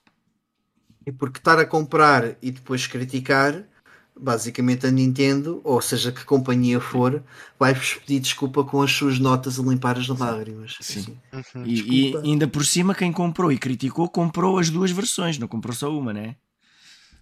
É, ok. Um, já aproveito também para dar as boas noites ao, ao Geekovis e ao Duplo R. Uh, duplo, o Duplo R que diz uh, a Nintendo continua a ser sinónimo de inovação e criatividade, a Microsoft é que com tanto dinheiro podia tentar fazer coisas diferentes. Sim, já, já comentámos aqui um bocado isso. Uh, eu acho que a Nintendo percebe, o Geekovis depois disso, eu acho que a Nintendo percebeu que não precisa competir a nível de hardware devido aos exclusivos que, que tem e que sabe que vendem por si só. Fora o merchandising, o melhor exemplo é a febre do, dos amigos, os os totaku, totacos, que é isso? Que é isso, os totacos? Também não sei. Totacos. Ok. Um, tem vários personagens da, da Sony e, e Xbox. Ah, e não só, mas merchandise, a maior prova de merchandise que tiveste agora foi o filme de Super Mario. Enfim, fez o dinheiro que fez. Aquilo foi, foi a aposta mais do que ganha. Um, vamos só acabar aqui então as notícias, passando aqui fazendo, fazendo uma vista de olhos ao, ao Tokyo Game Show, que eu, uh, claro que acompanhei como bom, bom uh, prometedor que sou, uh, acompanhei tudo em direto. Este ano, por acaso, acompanhei zero disso. Eu costumo dar sempre uma espreita dela, passou-me completamente ao lado. Eu também. Olha, eu não vi, eu não, eu não vi nada, estou aqui a gozar, obviamente. Uh, portanto, até, até isso no, nos comentários acompanharam o, o Tokyo Game Show. Dê-nos umas dicas do que, é, do que é que viram que possa ser interessante, porque daqui uh, nada ocorreu, apenas sabemos que ocorreu. As, as, as, cenas que eu tenho visto são coisas eh, que apareceram lá e que vão aparecer no Game Pass. Por olha, acaso, vi. Olha, mentira. Houve um jogo Houve um jogo que, que ontem, olha, na tal live da, da Ana Guerra ela estava a mostrar, eu não, não, não fixei foi o nome, porque ela também estava a ver uh, cenas do, do Tokyo Game Show, e houve um que era tipo, que fez-me lembrar um bocado de Ghost of Tsushima, um jogo chinês, um, que pareceu-me até interessante, visualmente bonito, um, e por acaso fiquei com curiosidade em saber que jogo é que, esse, é que era esse.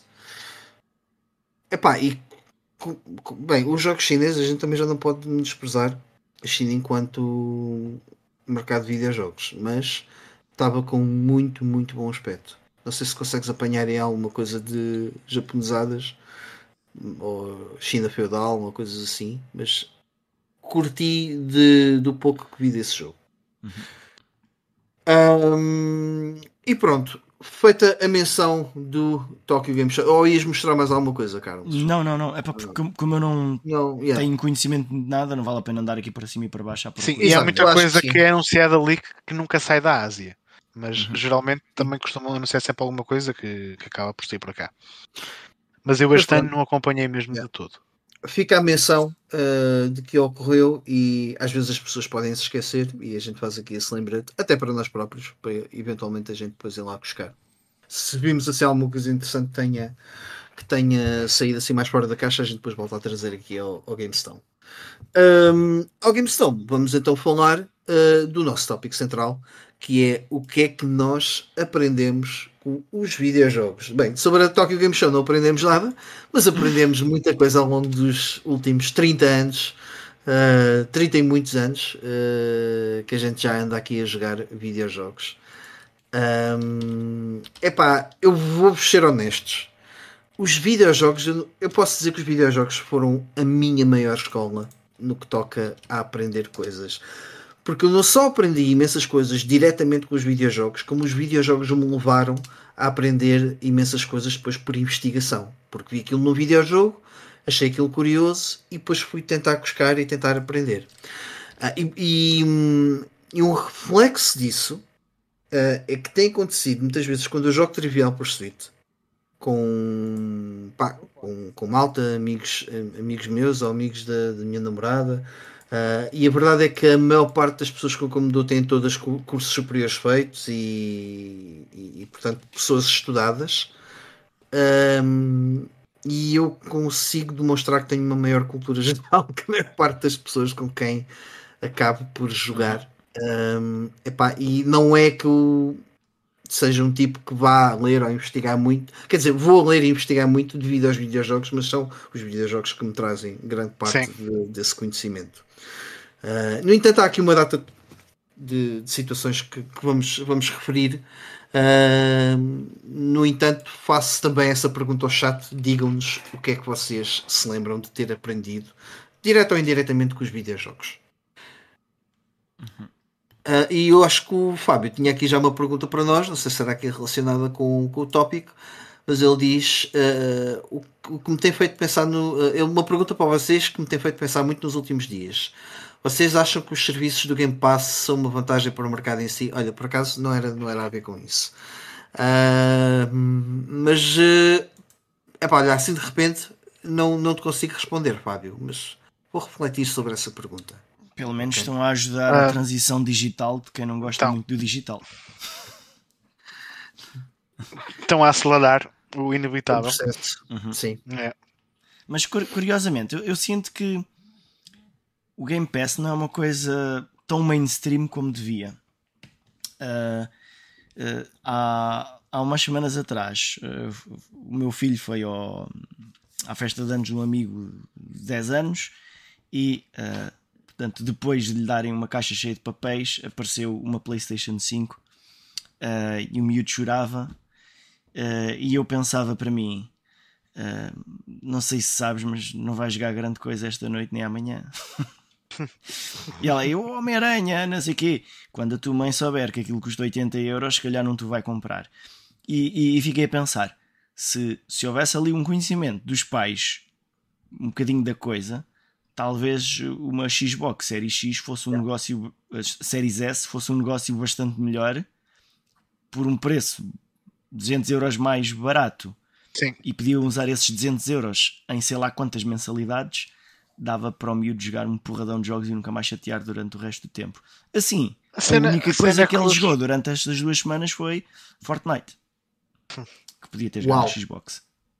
Sim, porque já nem sequer antigamente tínhamos a Demo One quando comprávamos uma consola nova da Sony. Ah, aquilo, a Sony vá, tem aquele jogo até fixe do. Mas tu consegues sempre sacar demos, consegues sempre sacar demos e, de, e tem, e, e tem muitos free to play, mas comprar uma PlayStation 5 para jogar jogos free to play que também podia jogar na PlayStation 4 que ele já tem.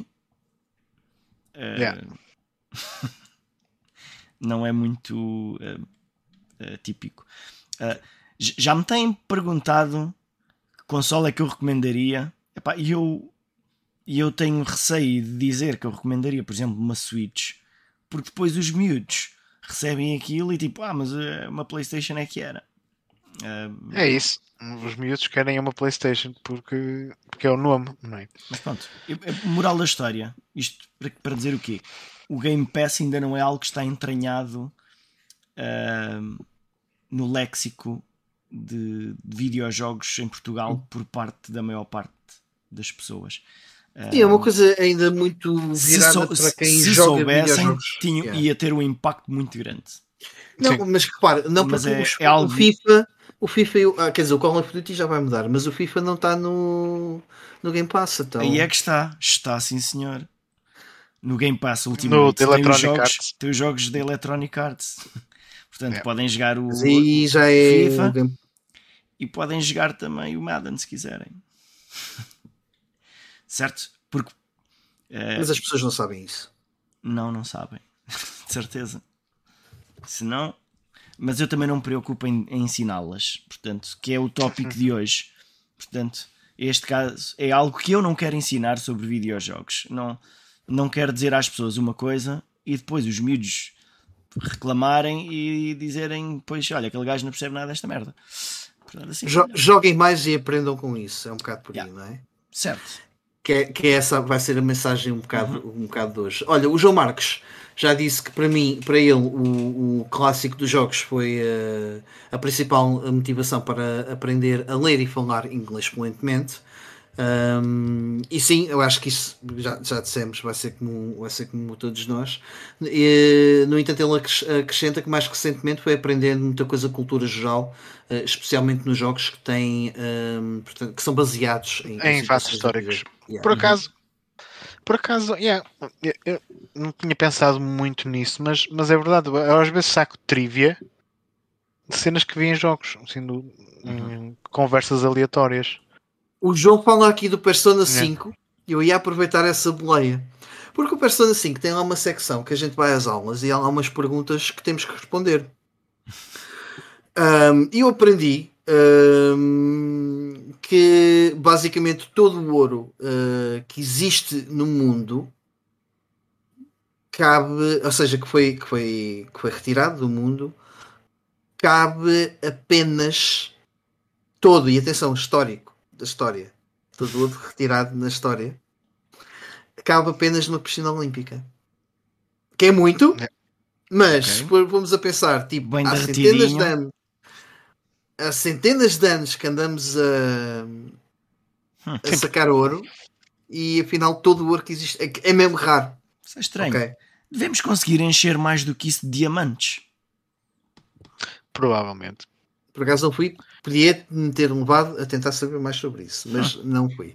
Mas fui eu já sabia, eu sabia disso, mas foi de trivia, não de um jogo. Isso por acaso era é, é um facto que uhum. também, daqueles factos inúteis que, que, eu também sabia. Olha, mas eu posso dar um, um, um, outro exemplo. Yakuza. Desde que joguei o Yakuza 2 na, na PS2, há lá uma banquinha de comida em Sotenbori que vende um, umas cenas de polvo e eu, quando fui a um restaurante japonês e vi que é o Taki, tak, eu tenho sempre dificuldade em dizer esta palavra, Takoyaki. Quando vi aquilo, ei, quero, quero provar esta cena, por acaso é boa da bom. Porque eu lembro-me de ter visto isto no Yakuza. E por acaso aquela cena é boa da fixe. Takoyaki, não se esqueça. Takoyaki. Yeah. Olha, é, é essa, ainda falando aí do, do, da cultura geral e trivia, uhum. uh, eu, eu acabo por eu já tenho dito isto à minha mulher destas palavras. Tudo o que eu sei é por causa dos jogos e da banda desenhada. Portanto, a banda desenhada, mesmo do Tio Patinhas e do Mickey, uh, tem muita coisa sobre geografia e costumes, uh, coisas. Sobre o eh, mundo. às vezes também há problemas. Eu, durante muitos anos, achei que a Aurora Boreal uh, era produzida a parte de uma máquina que moía milho, por causa de uns livros do, do urso Petsy. mas tirando isso, pá, é informação que nós consumimos e, que, e coisas que aprendemos, mesmo sem estarmos uh, em modo de aprendizagem. Simplesmente vai, vai entrando, Sim. vamos consumindo a pouco e pouco, enquanto fazemos algo que nos dá gosto, que nos dá prazer. Algo que não costuma acontecer para muita gente quando está sentada na escola. Olha, vou-te dar outro exemplo. Uma grande série que nos ensina imenso sobre história é o Assassin's Creed. Assassin's Creed, sim.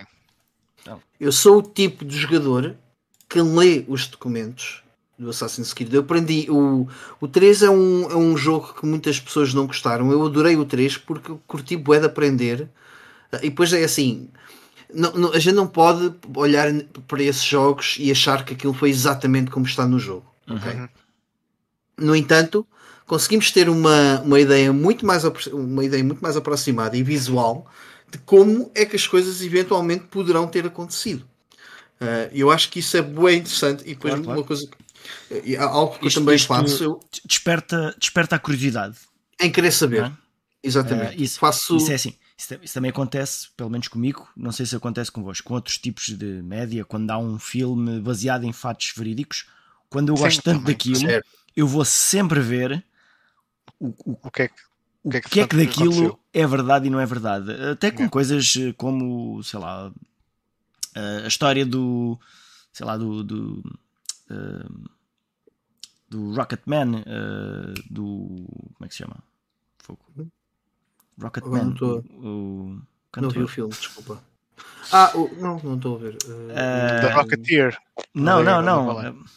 Man. Elvis, Elvis Presley, não? Não, diga-me um cantor Johnny que Cash? toque piano e seja gay ah. e que use roupas eh, que não lembram ao diabo. Ah, o Freddie Mercury. Não. Vá, também podia ser, mas não. Mete-lhe uns óculos e ar de totó. Não sei. É pá.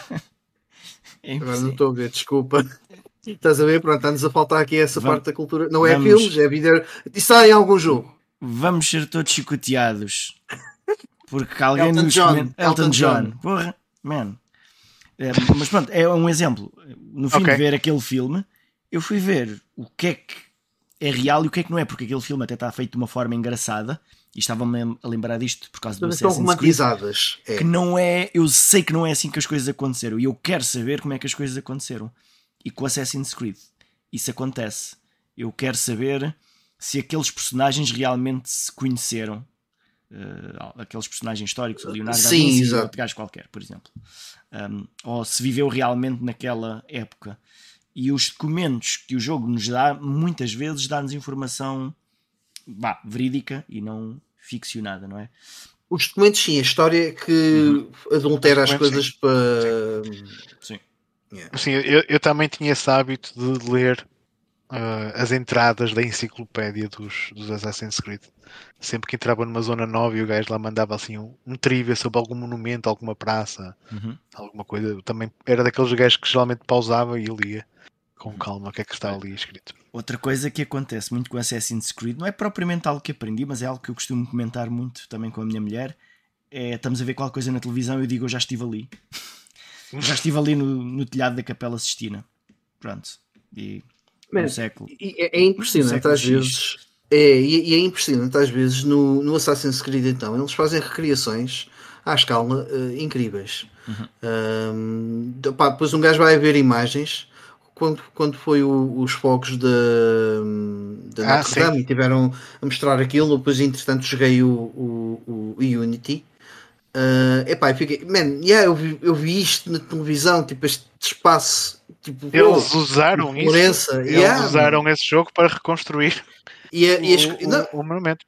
Mas é, é interessante porque, uhum. porque de outra forma, de outra forma, uma pessoa não quer dizer, não é que não consiga ter essa percepção, mas de outra forma eu não iria ter essa percepção, porque são os, os, os videojogos aproximaram-me à cultura. E é um bocado por aí. É, claro. E cada vez mais gosto dos jogos que fazem isso, porque não só estou a divertir-me, estou a jogar. E, ele, e, essa é outra coisa importante, que é apre, aprenderes enquanto te divertes, eu não sei se não é muito mais eficaz. Uhum.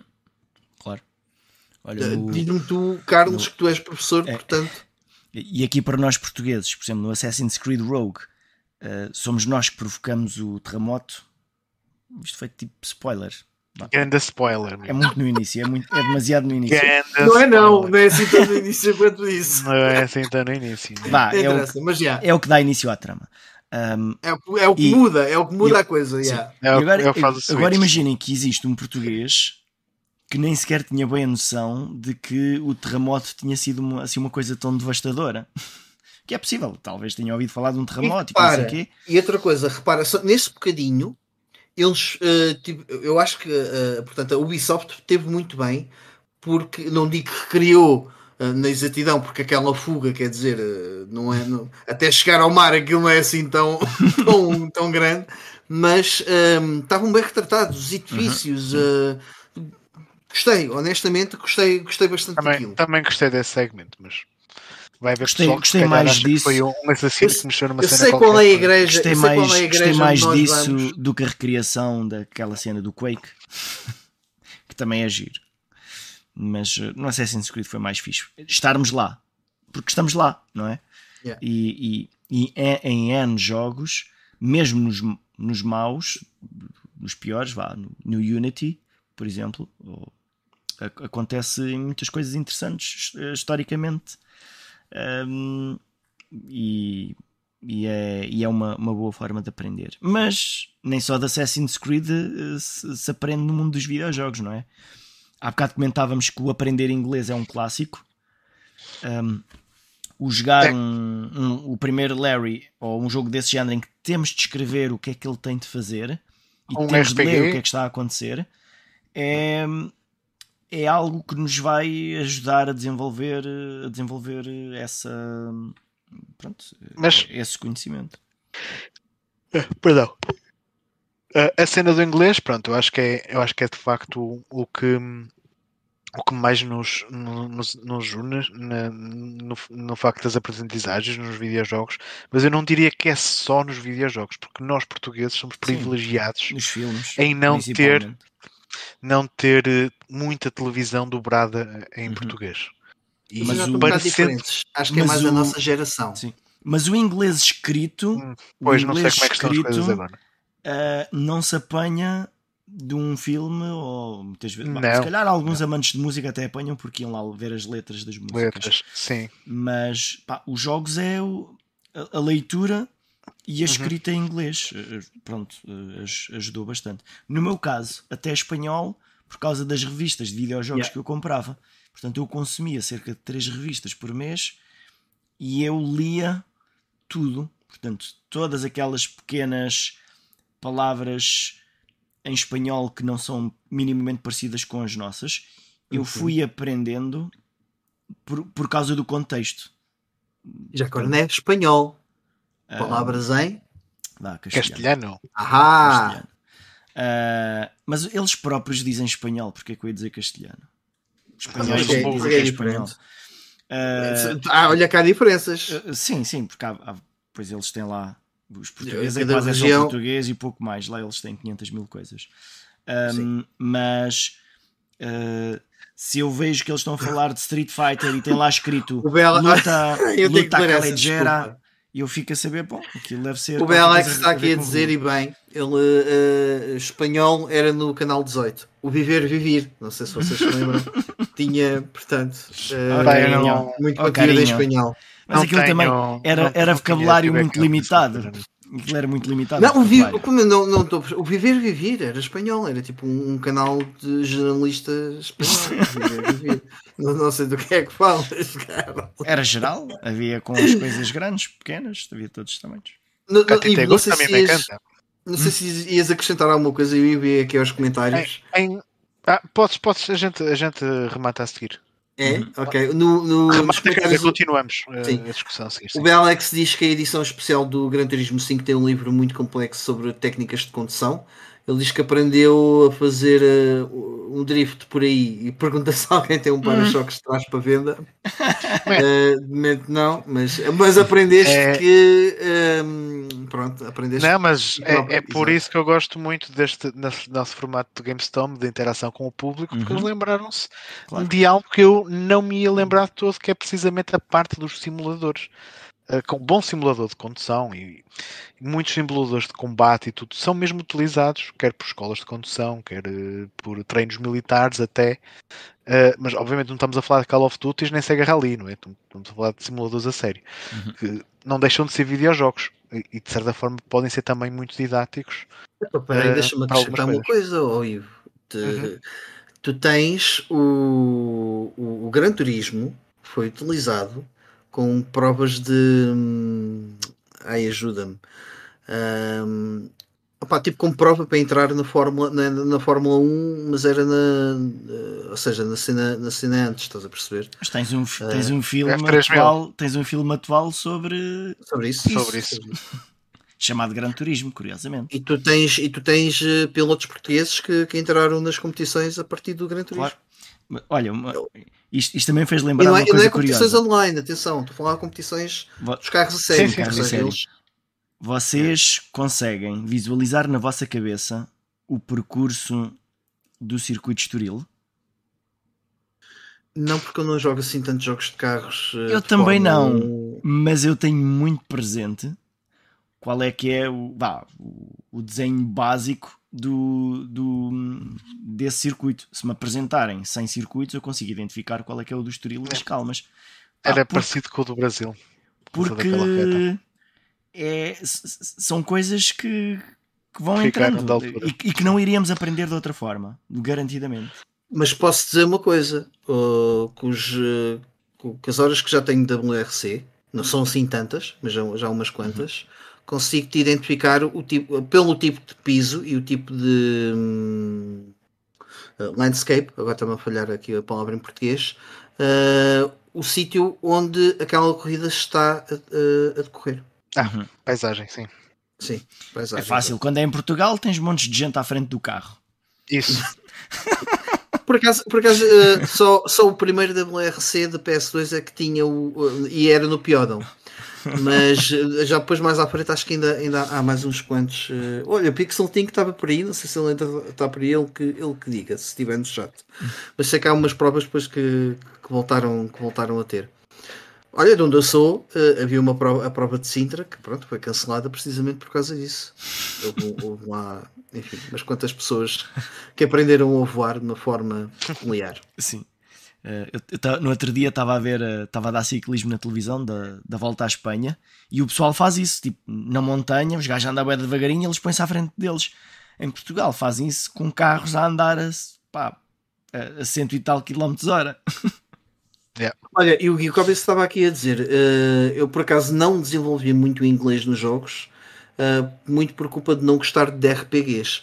E que sim, uhum. que são os RPGs que, que são o principal uh, impulsionador a queremos aprender, porque lá está, uhum. tem uma história escrita, sobretudo os mais antigos, claro. uh, e tem muita, muita componente uh, de leitura que é importante nós tentarmos uhum. dominar e, e, aprender por aí. O Final Fantasy IX foi um dos. Um, um dos focos principais que me levou a desenvolver, se calhar, um, um inglês, não digo mais uhum. técnico, mas foi, foi mais profundo nesse aspecto. Uma, como o Pedro Jerónimo dizia há bocado naquele comentário que lemos, uh, e eu também tenho essa experiência, comigo foi mais os, os point and clicks muito cedo, que porque, porque são coisas muito específicas, uh, é. são coisas curtas, é fácil de aprender e, e, e fácil de procurar, não é? Porque se tivermos assim um monte de texto e nós não percebemos metade daquilo, não temos muita vontade, podemos não ter muita vontade de descobrir o que é que lá está escrito. Agora, no, se temos, no, um, dos... temos um objeto com a, com a, palavra identificada e ações, aprendemos eh, um ritmo mais interessante. É, e é dizer, acho que é num dos Monkey Islands que tens a cena do Monkey Ranch, não é? Ou não? Ou não é no Monkey Island? Tipo um puzzle do Monkey Ranch que. Ah, não me Pronto. Monkey Ranch, não, não me recordo. Ranch de, de, Rancho? De, de quinta? Ou de chave inglesa. É, só que eles fazem ah, um trocadilho ah, com ah, isso. Esse sim, esse sim, sim, sim. Sei, sei, sei, sei, sei. Sei, já sei o que é que estás a falar. Sim. Pronto. Tens. Yeah, e, ou seja, o outro... São cenas que por muito que o aprendas, esquece isso. Esse acho que não ias, não, não ias mas, lá. Certo, mas, não, mas uh, o que eu estou a dizer é os, os point and clicks têm esta vertente de teres que aprender as palavras e teres que depois ir um bocadinho mais além do que isso. Uhum. Sim, sim, sim, sim o, conseguir perceber o contexto e, e, conseguir perceber os trocadilhos em inglês que, que nunca iriam funcionar bem em muitos jogos que se fossem traduzidos em português. Não é? Sim. Olha, outra. Olha, diz, diz, ias diz. continuar isto ou ias entrar noutra? Não, e nos, nos, comentários houve aqui também o Drake Navel fez uma, uma boa referência uh, de aprendizagem. Ele fala do que o Civilization 2 na PS1, que aprendeu mais a jogar uh, nos Civilizations que todos os anos de história na escola. Uhum. Vamos pôr um bocadinho desse agora. Olha, por acaso. E sim, os jogos de estratégia e. Aqueles baseados em, em história, sim, também, também trazem. Age of Empires, mas depois eu, eu não sei se querem acrescentar alguma coisa mais relacionada com Civilizations ou Age of uh, Empires. Sim, pá, assim. qualquer jogo de Sim, não é, Sim não, City, não... É, aquela gestão. Sim City, tu aprendes outras coisas importantes. É. A, gestão, estratégia. Era que eu ia chegar a seguir. Não é? Que... Então diz, yeah. não, é isso, é, é, é, isso, é isso, é isso. Porque não só nós temos estado a falar de trivia, de uh, contexto histórico, temos, falar de, temos falado de linguagem, uh, mas acho que para além de destreza de reflexos, uh, memória muscular das mãos para jogos de ação e não sei o quê. Eu acho que é mesmo o pensamento estratégico, que obviamente em jogos de estratégia é onde puxam mais por isso. Eu acho que a parte de, de tu exercitares o cérebro e procurares uma estratégia para ultrapassares um problema, eu acho que é uma das grandes vantagens que, que os videojogos trazem. A lógica também, não é? Lógica, sim mas eu acho que é mesmo o pensamento, tu definis uma estratégia que te vai mesmo obrigar. No caso de jogos de estratégia, que não é o meu forte, não é a minha cena, mas cenas de SimCity, que se calhar era o que o Carlos ia falar, gerir recursos, o que é que é mais importante? Qual é que é a tua estratégia para construir uma cidade? Não é só fazer prédios e esperar uhum. que as pessoas vão para lá. Compreender também tiveres... o funcionamento do mundo, desculpa. Hum, compreendes aquilo é, é uma autêntica é uma autêntica aula de planeamento Geogra... urbanístico e geografia. E, geografia. E, e cometer, cometer erros. Quais é que são as consequências? Sim, uhum. eu, eu sim, sim. sim, de facto, é, né, tem, tem essa vantagem.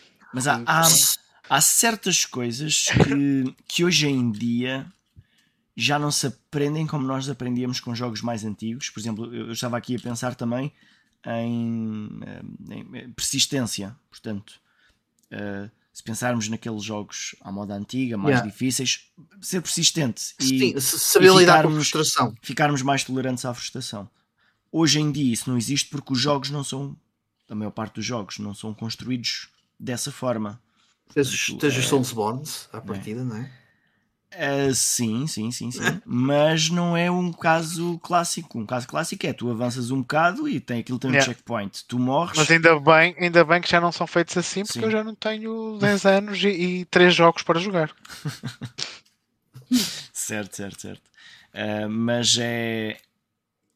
Ganha, nós desenvolvemos algumas uh, capacidades, portanto, também com, com estes videojogos, não apenas uh, conhecimento o que eu ia falar é que algo que, que o jogo não, não é que me tenha ensinado, mas que tenha, tenha-me dado vontade de desenvolver, portanto, conhecimentos, por exemplo, relacionados com informática. Antigamente, o único motivo que eu tinha para aprender a trabalhar com o sistema operativo, naquele caso o DOS, era querer jogar jogos. Portanto, eu quero jogar jogos, eu preciso de saber isto. Preciso de saber uh, copiar um ficheiro, copiar uma pasta, comprimir coisas, descomprimir coisas, mover de um lado, configurar. Sim. Uh, com, Particularmente para quem jogou PC. Sim. Sim. ver aqueles ficheiros e perceber o que é que é o executável, o que é que é o, o ficheiro de configuração. O jogo não funciona no meu hardware, eu tenho que perceber o que é que eu posso fazer, uh, que aplicações é que eu posso usar para gerir a memória ou o que, que, é que eu devo desativar no jogo pessoal, para a coisa funcionar. Portanto, o pessoal desta geração não sabe o que é isso. Certo, e nem nunca vai saber. Porque eu digo assim, como assim copiar um ficheiro não era algo assim tão fácil, não era algo uh, que, não, a que parte, é assim, carregas com direito, do... copiar. Sim, mas, mas a é, parte é da tudo. memória. Yeah. É tudo, tudo. Uh, é, é, tudo diferente. Um, Portanto, o, o, processo de instalação de um jogo, para muita gente hoje em dia, é ir ao Steam e procurar o jogo e carregar no botão e está feito. Não, não, é, um, não é como antigamente. Ah, mas ainda assim, são os jogos que puxam para a vontade de mexer num computador e que dá esse gosto e, e que no é, futuro... acho que despertam certos triggers. Uh, os videojogos podem fazer isso. muito isso. Eu, eu imagino que sejam muito poucos os, vá, falando um engenheiro informático, alguém que tira um curso de engenharia informático, informática, é, provavelmente foi lá parar porque em alguma altura da sua vida ganhou o gosto por usar computadores por causa dos jogos. Único e exclusivamente. Não deve haver muitos que tenham ido lá parar porque uh, por causa de outra coisa. Há sempre exceções, não é? Mas é o, o, o mais. É o mais, mais comum. Pixel tem que estar aqui a dizer bons velhos tempos do DOS e o mítico Barrotes. Isso é um vírus. Barrotes. É pá, já há muito tempo não ouvi essa palavra. Bonito. Pá, eu, eu, eu, esse, esse, deve ser de outra geração, que essa já Mas já estou por fora. É que está cá o Carlos. Desculpem-me lá que eu tenho que ganhar mais 100 pontos de vida. Vou tirar um café bem já. Sinto-me sinto velho. Tiram para mim. Sinto-me velho por ouvir barrotes e não pensar em madeira e pensar yeah. num vírus. Um, Mas olha... é, é isso. Ah, e já agora, vá, mesmo para os Chromes que só aprenderam a trabalhar com computadores no Windows, uh, que maneira melhor há de aprender a usar o rato uh, além de, de, jogar paciência? Portanto, paciência é uma escola para a vida para manipular o rato. Exatamente. Se bem que já não tens o problema de teres que limpar a, a esfera. Certo, certo. Que é. Agora, era, fizer, era agora és tu velho e algumas pessoas não sabem de que é que estás a falar. É isso, é isso. Tirar Como o assim, botão. Limpar a bola. Estes informáticos velhos são um bocado esquisitos. Estão-me a falar de barrotes e de limpar a bola. Uh, pronto, enfim. Mas olha, não, um bocado na, na, na, onda daquilo que tu estás a falar, e se calhar, bem, é, é relacionado com videojogos, mas não com o jogo, quer dizer, é com os jogos em si. Mexer num emulador e trabalhar com, com, com emuladores de forma mais profunda também pode ser uma boa escola para uma pessoa querer aprender-se mais sobre o funcionamento claro, do, claro, claro. dos computadores. Porque há lá muita coisa técnica de mexer nas, nas, gráficas e de compreender o que é que uma pessoa tem, o que é que pode fazer para, para determinado jogo correr de melhor forma. Hoje em dia as coisas estão muito simplificadas, a verdade é essa, mas, mas é, é, mas há, é um desafio há, interessante. Mas há sempre é um... coisas que, que não mudam. Nem que seja, é, Por exemplo, que seja keywords, uma pessoa vai apanhando. Alguém que aprende a fazer um overclock ao computador. Porquê que alguém há de fazer um overclock a um computador? Porque aquele computador não serve para correr aquele jogo que ele quer. e não tem dinheiro para mais. E portanto é, é, é algo que, que, vai continuando em, bah, em níveis diferentes, mas é algo que acontece. Um, é, é, o, é a vontade que nos dá de aprender, ou alguém que uh, quer descarregar uma cópia pirata de um jogo qualquer. Portanto, precisa de ganhar algumas competências em determinadas coisas e precisa de desenrascar para o fazer. Portanto, hoje em dia, saber-nos desenrascar é uma skill muito útil para a vida. E o querer jogar um jogo que não está ao nosso alcance, uh, seja através de emuladores ou de outra coisa pior, uh, portanto, também faz suscitar essa hum, curiosidade e, e essa habilidade de irmos à procura das coisas e executá-las. Não querendo estar aqui em modo velho do Restelo, uh, nem boomer, mas eu acho que nós fomos muito privilegiados por causa disso. Um, e hoje, e se calhar, gerações mais recentes que têm, uh, portanto, e bem, não é? Atenção, não estou a criticar uhum. isso, e, e, que bem têm as coisas mais, mais facilitadas porque não há necessidade, se calhar, tu passares por determinados processos, até porque havia muita gente que desistia do caminho. Uhum. Um, eh, mas nós fomos uns privilegiados por termos uh, tido essas dificuldades para conseguir ultrapassar determinados problemas para jogarmos o jogo que nós queríamos. Claro. E eram dificuldades ultrapassadas sempre com um sorriso nos lábios. Yeah. não, não era algo que, que, nos aborrecia, era um, era um desafio. É, é, é era isso mesmo. Um, mas é. Realmente há uma, uma série de aprendizagens que podem já não existir. No entanto, hoje em dia, com o tipo de jogos que há, há muitas outras coisas que se, que se aprendem. Algo que eu me estava a lembrar há bocado por causa de uma conversa que estávamos a ter antes, e nem tem bem a ver com o, com o que os jogos nos ensinam. Um, quando temos alguém que gostava muito de jogos quando tinha 10 anos, e 12 e 15, e depois saiu dessa vida dos jogos e, e atualmente tem 40 anos, por exemplo, essa pessoa não faz a mínima ideia, muitas vezes, do que é que é um jogo hoje em dia. Ainda fica a pensar que os jogos de hoje em dia são idênticos aos que ele conhecia, mas com gráficos melhores. E hoje os jogos avançaram uh, em direções muito diferentes. Estávamos a falar há bocado das experiências cinemáticas e, e esses jogos também têm muito para ensinar e ensinam de uma forma diferente. Uh, diferente daquilo que os jogos do nosso tempo nos ensinavam. É? Sim, sim, é, é, o que, é o que estávamos a comentar. Hoje, hoje em dia, os, os jogos, de certa forma, aproximam mais a cultura e por isso é que também demos o, o exemplo. Eu, eu, eu, quis dar esse exemplo do Assassin's Creed, porque é, é, dos jogos mais mainstream que tu tens aí e que melhor te consegue dar uma percepção de como as coisas uh, eram noutros tempos, porque faz uhum. uma ligação ao mundo real e, aos, e, ao, e, à, e à, história do, da humanidade. Um... Eu vou pôr aqui um jogo que também uh, nos pode ensinar muito uh, sobre determinados não, temas. Não é que outros jogos no, no, no, passado não o fizessem, porque eu acho que tu, tu desde, não digo quase do início, mas desde há, há muito tempo. Tu, olha, tens o, o, o mítico The Oregon Trail, não é? Uhum. Que, que acabava por, uh, por ter muito disso. Um, mas e este, uh, e este? o God, God, of War, War também. Que é que tu aprendes muito com este jogo sobre mitologia grega. Tu Sem dúvida. Jogas até, até os mais recentes. Até os mais recentes. Eu, eu aprendi imenso Sim. sobre. Houve yeah. alguns daqueles nomes em história, eh, na disciplina de história, por algum motivo, que, que, aparece volta na volta, e tu sabes exatamente de que é que estão ali a falar. E, e, e, um, e um professor pergunta: então vocês, uh, tipo, Zeus, não sei quê, ou coisa assim no género, uh, e sabem o que é que é? Tipo, sei, claro que sei. Arranquei-lhe os braços e lixei-lhe os olhos, coisas assim do género. Mas é. até te digo mais, Carlos, que é um, um miúdo que tenha jogado na altura, uh, um miúdo de 12 anos que tenha jogado de God of War e foi depois para a aula de história aprender sobre a civilização egípcia, foi para essa aula de história com muito mais interesse, de certeza. Olha, garanto. Uh, uh, uma coisa que aconteceu esta semana, estes, estes, estes inimigos que estão. As medusas. Sim, na verdade tem outro nome. Medusa é aquela específica havia uma aluna do primeiro ciclo que eu estava na, na primeira aula com eles e eu estava-lhes a dizer o que é que estavam de aprender. E eles, depois, alguém que diz pesquisa, então, mas pesquisar o quê?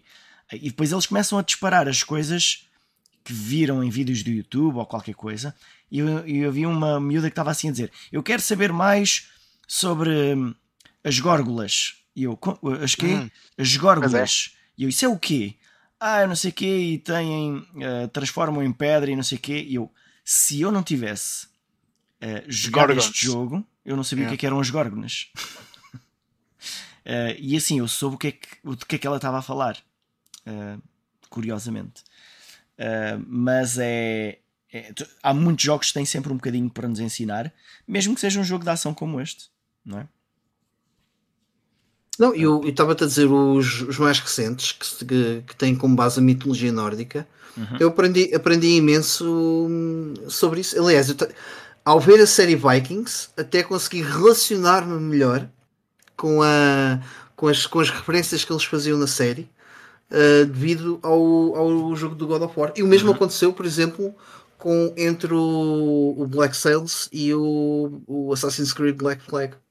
Yeah, yeah, yeah. E, e, quando jogares o Assassin's Creed Valhalla, portanto, ainda vais ter uma overdose disso.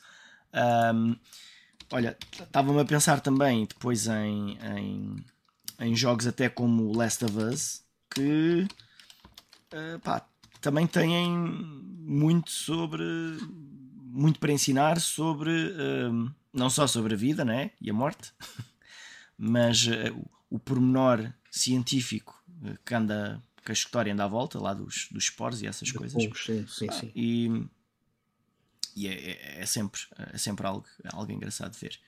Pronto, e, e, dá, e dá. Este tipo de histórias também acaba por uh, nos dar perspectivas diferentes sobre, sobre o mundo e, e ajudar um bocado na reflexão que nós passamos a fazer de, do, do mundo que nos rodeia daí para a frente. Sim, é mais, é mais para isso. E isso também é uma forma de ensinamento, que é o, é uhum. o, não é o pensamento filosófico, mas vá, o pensamento racional. Uh, de, de, de, irmos um bocadinho mais além, não é? Uhum. Uh, daquilo que é o óbvio. Uhum. Um, também parece também, também parece-me que é um tipo de ensinamento dizem, bastante válido. Dizem sempre que os mais velhos têm muito para ensinar por causa da experiência que viveram. E nós, hoje em dia, somos uns privilegiados porque nós tivemos a possibilidade de vivenciar a vida de muita gente em muitos sítios, em muitas alturas diferentes do tempo. Portanto, nós temos uma experiência acumulada de um velho de 300 anos, provavelmente. Um, olha, eu queria dar outro, outro exemplo de, de um videojogo que me ensino. Na verdade, não é bem um videojogo, uh, é uma caixa de um jogo da PS1. Uh, ah, o jogo chama-se Music 2000, uh, ah, que é basicamente um programa de, de música. Esse programa de música ensinou-me Uh, aliás, não só ensinou-me como despertou-me para a música e ensinou-me imensas coisas de como é que se constrói uma música. Vários detalhes, desde. Um, e ensinou-me a aprender a ouvir os vários uh, pormenores, uh, efeitos técnicos e tudo mais que as músicas acabam por ter por trás, como se constrói música, um, o que é que são os determinados tipos de sons. Uh, porque depois o que é que acontece? O Music 2000 é um, é, é um programa que tem samples já feitas, uma biblioteca, um, e dentro dessas samples podemos editar as próprias samples e, e ir mesmo aos uh, portanto às pequenas, ou seja, em vez de ser os loops, os conjuntos já pré-feitos, vamos mesmo uh, instrumento a instrumento, e hit-hat, uh, a kick, à nota específica da guitarra, ao tipo de efeito do, do sintetizador, para construirmos uh, as nossas músicas e alterarmos isso.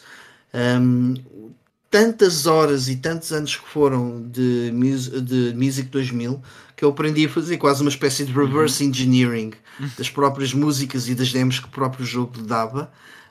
Um, que aprendi imenso sobre uh, aquilo que é produção musical um, e, aprendi, e, e, também acabou por despertar em mim o meu gosto pela percussão e, e isso levou-me a, a, aprender a tocar bateria e a querer tocar bateria. Uhum. Deste, deste um bom exemplo. Sim.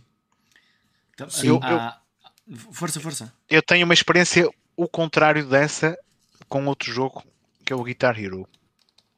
Que eu já tocava guitarra e não consegui jogar o Guitar Hero. Porque a minha, a minha cena para músicas que eu já conhecia, no meu, a cena que eu tentava sempre fazer era os acordes reais e não os botões que me pediam para carregar. Mas, mas acredito que exista muita gente que tenha, que tenha querido aprender a tocar guitarra depois de jogar o Guitar Hero ou o Rock Band ou outro jogo desse género. Ou pelo menos percebe se tem ritmo ou não. Portanto, Também. Às, às vezes é só, uh, Carlos, uh, por exemplo, um dos. é raro o guitarrista que eu, que não me cruzei uh, que não tenha aprendido a tocar guitarra para, para engatar gajas. Okay? Essa era a principal motivação. E, e nem sequer estou a gozar. Já que okay? eu não sou bonito, aprenda a tocar e guitarra. Nem sequer tô... Não, às vezes os gajos eram todos bonitos, mas queriam, queriam ter ali o. queriam mais gajas ainda. Então aprenderam a tocar guitarra. Mas, e nem sequer estou a gozar. No, no entanto, o Guitar Hero, eu acho que há de ter sido uma boa porta de entrada pela questão de sentires a guitarra da mão, vibrares com a uhum. música simulando que tu estás a tocar alguma coisa, porque, eh, ou seja, a música reage ao teu toque. Se não tocares em botão nenhum, a música não faz nada.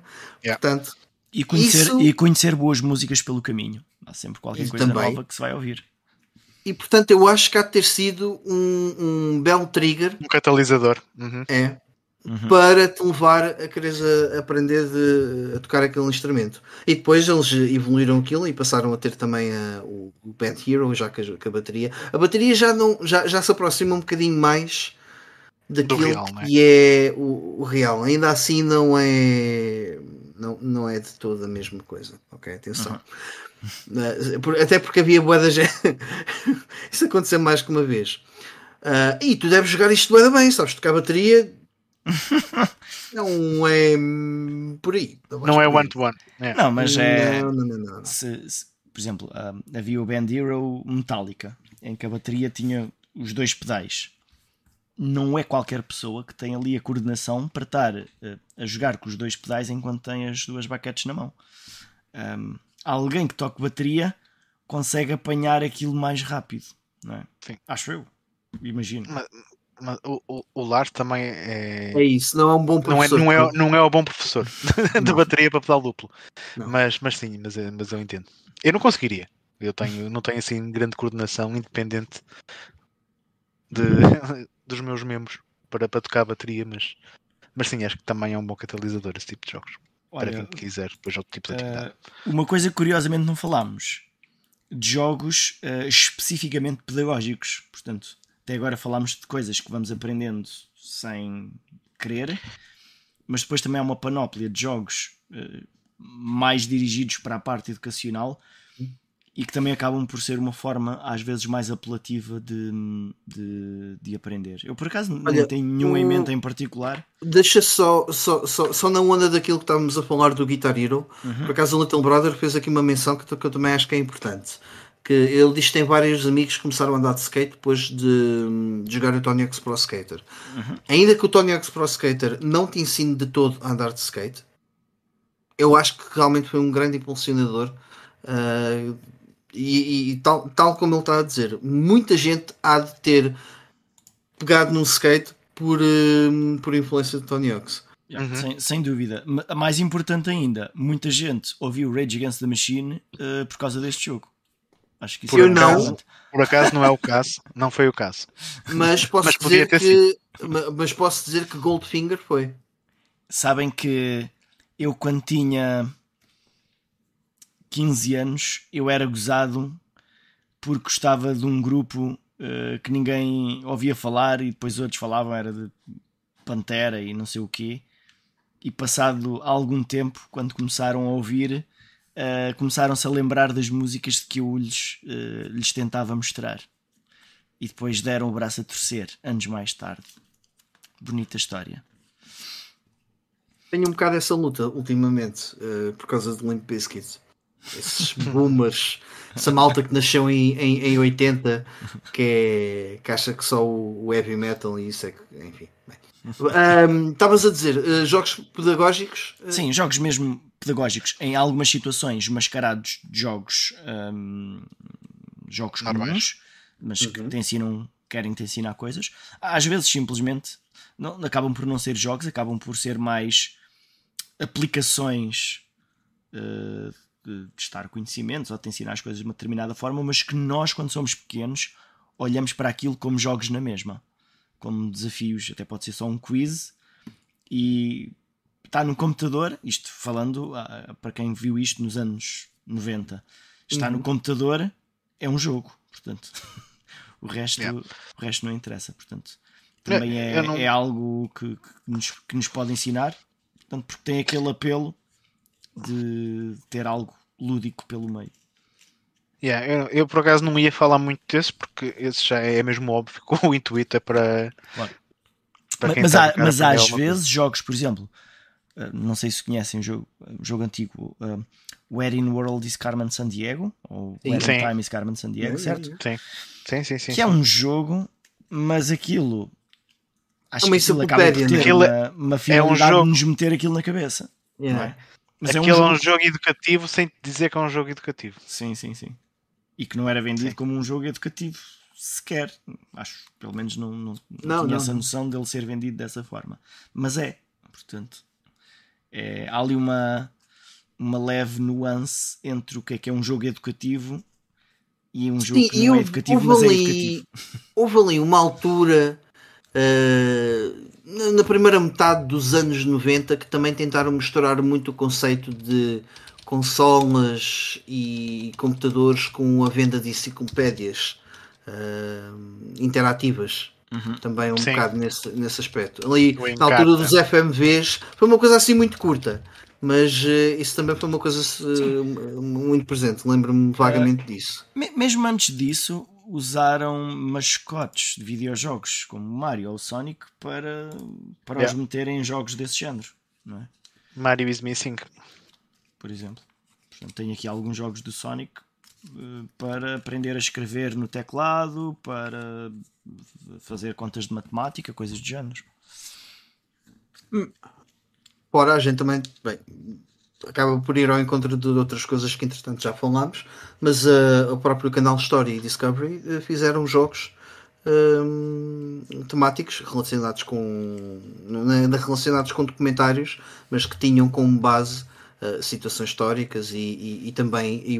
Eu lembro-me um que era, epá, nunca lembro-me do jogo daquilo, mas era basicamente o, o sim, era uma espécie de Spore, ok? Uhum. Um, e que conforme as alterações climatéricas que simulávamos naquele mundo e tudo mais, íamos evoluindo determinado tipo de espécies e como as espécies se interligavam. Uh, isso é. é, um jogo aí de 90, 97 ou 98. Eu lembro-me que era da Discovery. Um, que também acabam por ter essa parte também mais didática. Outras coisas. Uh, vocês conhecem nomes de armas? Sabem o que é, que é uma Desert Eagle? Claro. Porquê? Counter-Strike. Não. Mas isso, Tomb Raider? Isso, ou, ou Tomb Raider. Mas isso é uma cena que não é muito bom a gente publicitar, né?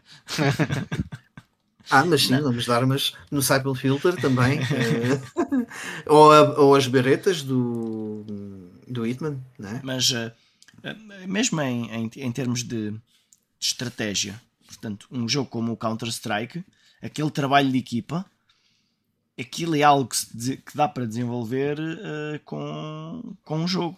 Não vais tão longe, Carlos. O Full Spectrum Warrior, Warrior era, eu acho que era o Full Spectrum Warrior, que foi um jogo que foi feito para, hum, mesmo com o intuito de hum, ou seja, trazer um bocado de pessoas para o, para o exército. Era qualquer havia coisa um jogo, assim Havia um que era, era o Arma. Army, Army hum. qualquer coisa. Era só Army. Ou Arma. Havia um que acho que era. Um Army. programa americano. Yeah, sim, sim tipo era... um FPS também dos. Uh, acho que não era FPS, eu acho que era. Ah, o, hum, o, que eu, que eu era third person, era tipo Conflict, Desert Storm. Tenho ideia que, assim o que eu tenho em mente, tinha ideia que era em primeira pessoa. Deixa cá ver se. Pá, mas tinha mais esse aspecto de simulação tática de guerra sim, sim, e tudo sim, mais. Mas uh, se houver uma pessoa que tenha um, uh, técnicas de. Army of Two. Não, não, é o Army of Two, isso é um jogo de. Estava aqui o Geek a dizer. Estás a ver? A gente leu, ele diz que a gente não leu o chat. Talvez US Army. É pá, era assim uma coisa tipo que dava. que era tipo boé americana. Uh, era uma sigla qualquer, não é? Pá, não, Eu tenho uma vaga ideia do que estás a falar. Também não era Socom. Não, não, não, não. Army Game FPS Train, não sei. Mas uh, o, o que eu estava a dizer era. Um, acho que America's Army. America's Army, será isso? Um, portanto, se há alguém que tem treino militar que for jogar ao Counter-Strike, ele consegue fazer. Ele consegue um, fazer lá uma série de coisas muito bem por causa do treino que ele tem. Mas o contrário também acontece. Há alguém que se treina ele próprio jogando o jogo. Ganham noções, as pessoas ganham, ganham mesmo essas noções. Uhum. Isso não, não, não, não é mentira nenhuma. E é uma forma de aprendizagem. Deixa cá ver. America's Army. Tipo. num americano. America's Army. está a perguntar se há algum Tom Clancy. Não, este, este em específico que estamos a falar foi mesmo um programa americano uh, de captação de, de, de pessoas para, para, o exército. Yeah. Uh, foi, foi, uma forma de, que eles tentaram uh, para recrutar pessoas utilizando um, um, um, videojogo. Foi qualquer coisa assim do género. Uhum. Lembro-me disso e acho que em termos um, de física estava bem feito, mas em termos de mecânicas de jogo, pois, se calhar não era tão interessante como outros jogos da altura. Um, mas uh, pá, tenho, tenho, tenho essa ideia que era isto. Sim, acaba, de certa medida, acaba entrar, uh, por entrar na cena dos simuladores, né? Os uhum. simuladores certo, certo. Como, como aquilo que estávamos a falar do Gran Turismo, é? E tal como no Gran Turismo aprendemos a identificar os carros e as características dos carros e a conduzi-los, aqui é as armas, as características, as características das armas e a usá-las. Pronto, dá para tudo. Olha, né? falando em simuladores, há aqui um tipo de simulador que eu jogo muito, mas é um bocado guilty pleasure uh, que me fez aprender imenso, que é o, o Championship Manager. Ou futebol, e Football Manager também. Mas, ao contrário do que vocês possam estar a pensar, não aprendi imenso sobre futebol. Porque eu não, não chego, não, não tenho paciência. Uh, podia uh, aprender imenso sobre as táticas e sobre um, um, ir mesmo a esse detalhe. Não, não tenho paciência para isso, mas aprendi imenso sobre também geografia, neste caso, sobre os países, porque uh, há uma data de informações que acabam por, por estar no, portanto, no, na, na janela de informações dos clubes que uhum. diz qual é a cidade, o nome do estádio. Por exemplo, aprendi que o estádio do Áustria de Viena tem o nome do, de, do nosso companheiro que está aqui no chat, o Arnold Schwarzenegger. de, uma pessoa acaba por aprender a população desses países, obviamente depois está sempre datado à data do, do, do, ano em que o jogo saiu. Mas há uma data de informações que acabam por estar no, no jogo. E que tu vais que consumindo. Vais consumindo e vai, vais retendo essa informação. Sim. Vamos uhum. voltar à cena do, de aprender trivia, não é? Uhum. Eu acho que aqui, pois, sim, sim, acaba por ser um bocado de cultura geral, um, mas não deixa de ser é interessante porque, repara, tu na escola aprendes o quê? Também, muito. É cultura geral. É uhum. É tu saberes um bocadinho o que é que é o, qual, o mundo em que tu vives. Claro. Uh, olha, aqui por falar em desporto, uh, eu atualmente tenho visto umas séries, um, tenho, tenho, visto uma série, e gosto de ver filmes sobre temáticas de desporto, uh, normalmente histórias verídicas, e agora estou a ver um documentário que está na Netflix sobre os, os quarterbacks. E eu aprendi as regras de futebol americano jogando o Madden da, da Mega Drive. Hum, não consegui. Algo que não contrário. me interessava, mas eu consegui perceber como é que aquilo funciona.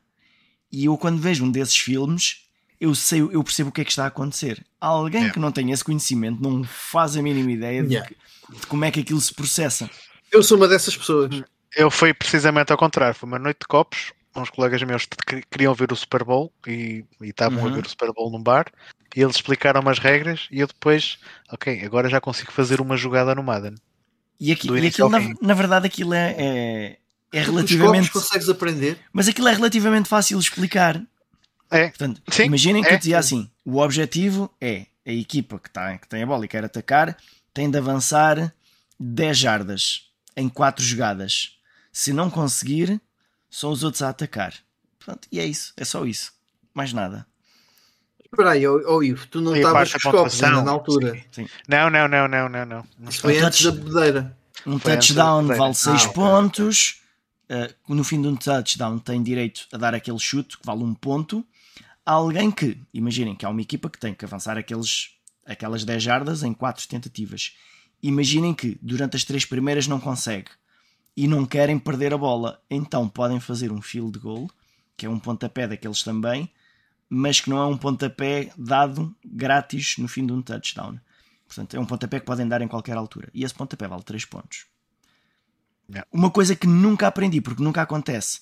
Se alguém pressionar tanto uma equipa que alaga um adversário dentro da sua própria área de touchdown, tipo, imagina, vai empurrando a equipa adversária tão para trás, uh, isso também vale pontos. Salvo errar um 2. Epá, quer é fazer-me aqui uma, uma, uma, pergunta no nosso chat, desculpem estar assim.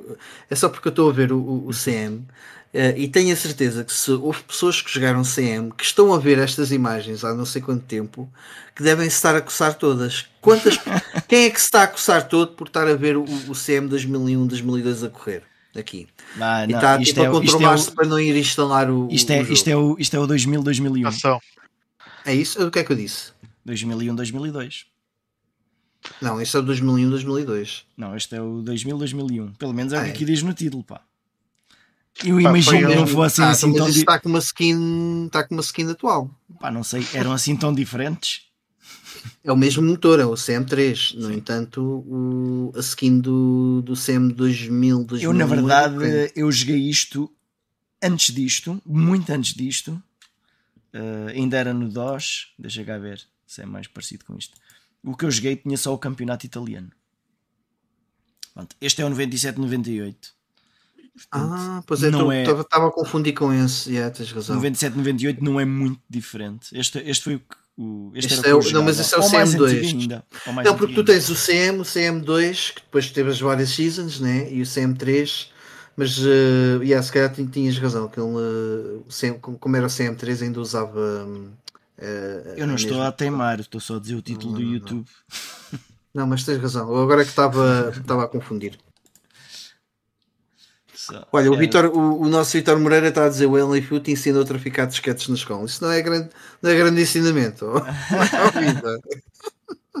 não, acaso Olha, o... não, não era traficar disquetes, porque eu acho que é o. Aquilo era, aquilo era suposto ser assim o, o, o Geek Hobbies há bocadinho, falar no Vitor, estava, a, a, trazer aqui à baila o Euro Truck Simulator. Também. Ora, ora aí está uma boa aprendizagem.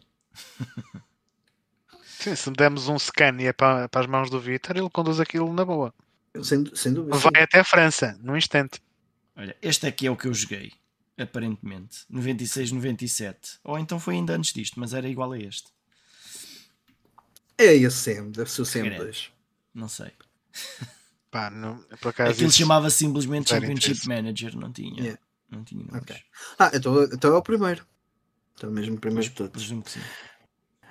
Bem, eu não sei se ah, o já está a dizer com o For the Win. É isso mesmo.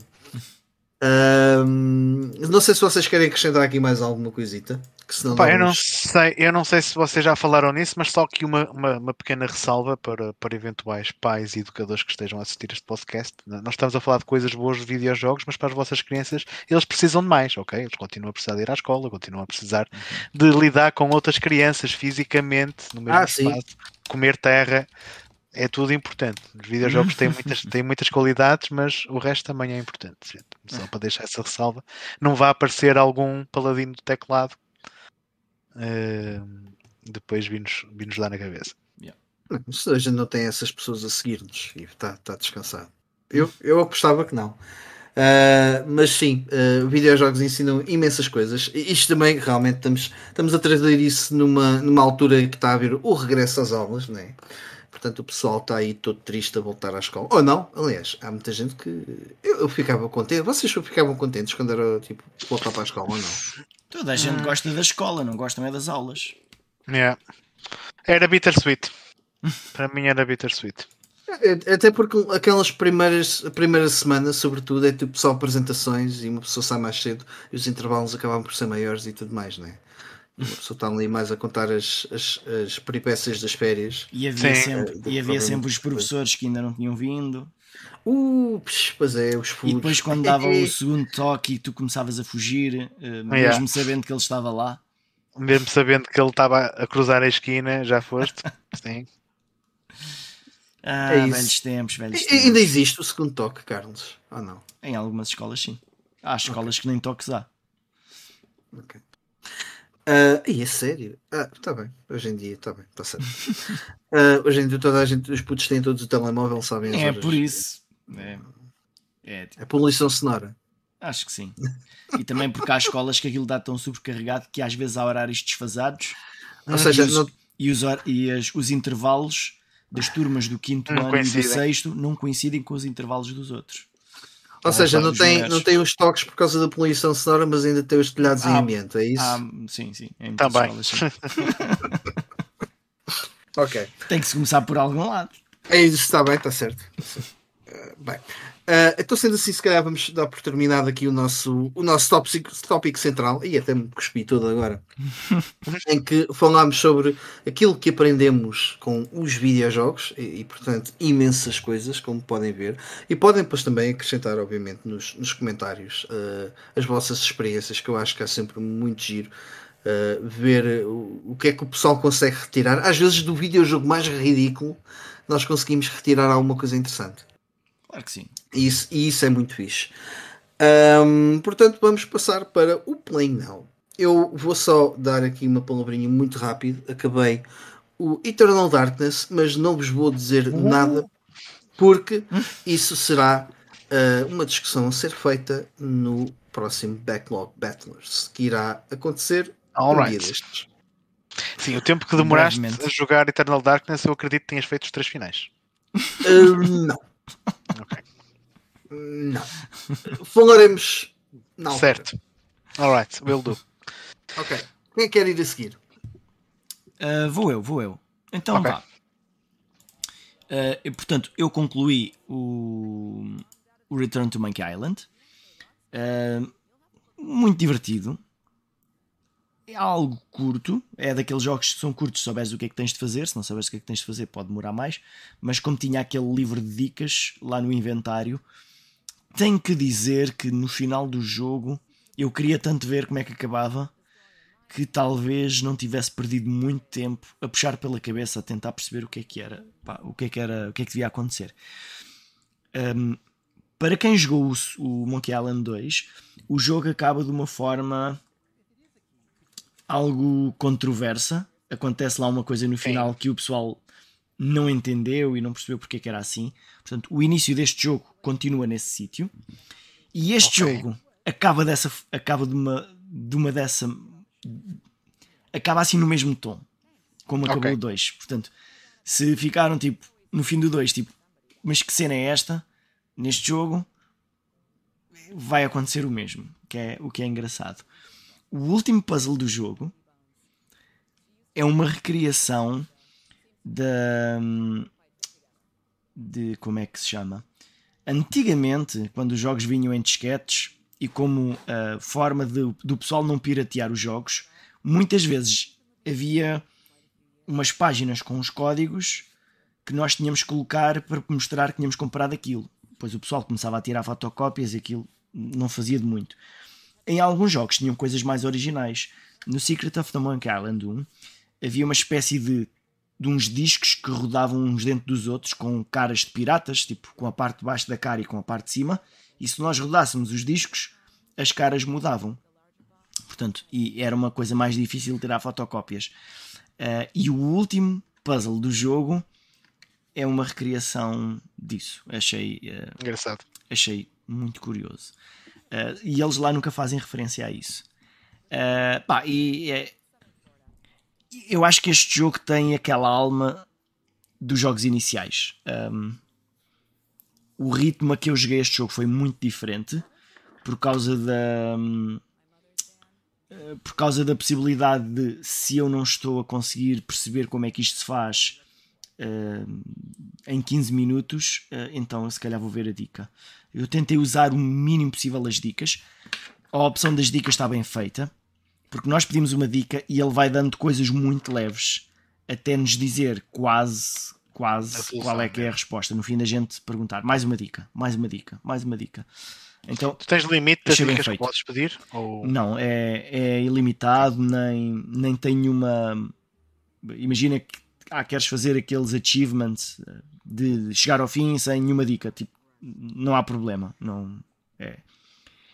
Aquilo foi feito como se fosse uma mecânica do jogo. É como se fosse um livro de voodoo, já não me lembro exatamente qual é o contexto daquilo, um livro voodoo de dicas para, para que, que, tem o nosso nem é dicas, é que tem o nosso futuro. Conseguimos ver o nosso futuro no livro, certo?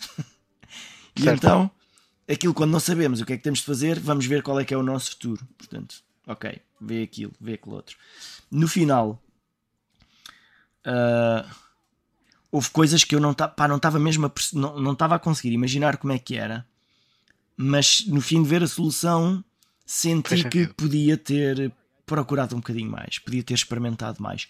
Algo que back in the day eu teria feito, sem dúvida, e que aqui uh, pura e simplesmente não queria passar duas horas a andar em, uh, em, uh, em quatro ecrãs diferentes, onde parece que não há nada para fazer, mas há qualquer coisa para fazer. então, uma boa experiência com este jogo. Uh, estou muito contente em ter uma cópia física, em ter gasto dinheiro, uh, que estou a gastar pouco dinheiro em jogos este ano. Uh, portanto, tirando a mensalidade Game Pass. Pronto, depois. Ah, e já agora, se não fosse na Switch, eu não tinha acabado este jogo, porque estive fora e joguei este jogo. Outro jogo que aproveitei para jogar na Switch e que acabei foi o Toki. Portanto, o, bah, o remake do Toki. Toki, para quem não conhece, era um jogo de arcade que também tem um porte de Mega Drive, que não é bem igual a arcade. Este aqui é uma recriação do jogo de arcade com gráficos bonitinhos, sons e músicas refeitas, como é óbvio. Um, fiquei com vontade de voltar a jogar o da arcade e o de Mega Drive também. E de acabar em breve. Agora que acabei este, os outros talvez seja mais rápido fazer aquilo. É um action platformer, como devem conseguir perceber, em que somos um macaco e que tenta salvar a namorada. Na verdade, somos um, um homem que foi transformado em macaco. Um, pronto, e disparamos bolas da boca. Porquê? Nunca tinha pensado nisso, mas é isso que o Toki faz. Portanto, também pode ser outras coisas como fogo, como vamos ver aqui. Uh, cada nível uh, tem um, depois um boss no final. O boss parece sempre muito, muito difícil até percebermos como é que se mata. Com um bocadinho de jeito, portanto, mesmo old school perceber o padrão e passar. O jogo tem vários níveis de dificuldade. Na verdade, eu já ando para acabar este jogo há vários meses, há muitos meses. Eu, eu tinha jogado sempre em, no nível de dificuldade normal. E, e, o, e se nós perdermos os, as vidas e os contínuos todos, voltamos ao início. Portanto, hum. old school. não podemos escolher o, o, nível onde estávamos e não tem contínuos infinitos. E então acabava por ser um bocado aborrecido chegar ao boss do terceiro, perder lá as últimas vidas, não ter percebido como é que ele se passava e depois saber que temos que jogar outra vez e chegar yeah. lá e provavelmente não conseguir ainda perceber como é que é. Então desta eu acho, vez. Eu, eu acho que esses jogos deviam ter um modo para adultos ocupados. E esse modo chama-se modo fácil. Ok. o que é que o modo fácil tem de diferente do normal?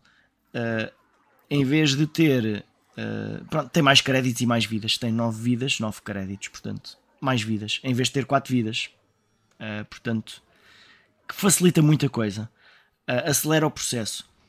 Logo no fim de chegar ao final, no modo fácil, eu fui jogar no modo médio e eu ia conseguir passar o jogo nas calmas e arrependi-me de não ter jogado o modo fácil logo desde o início.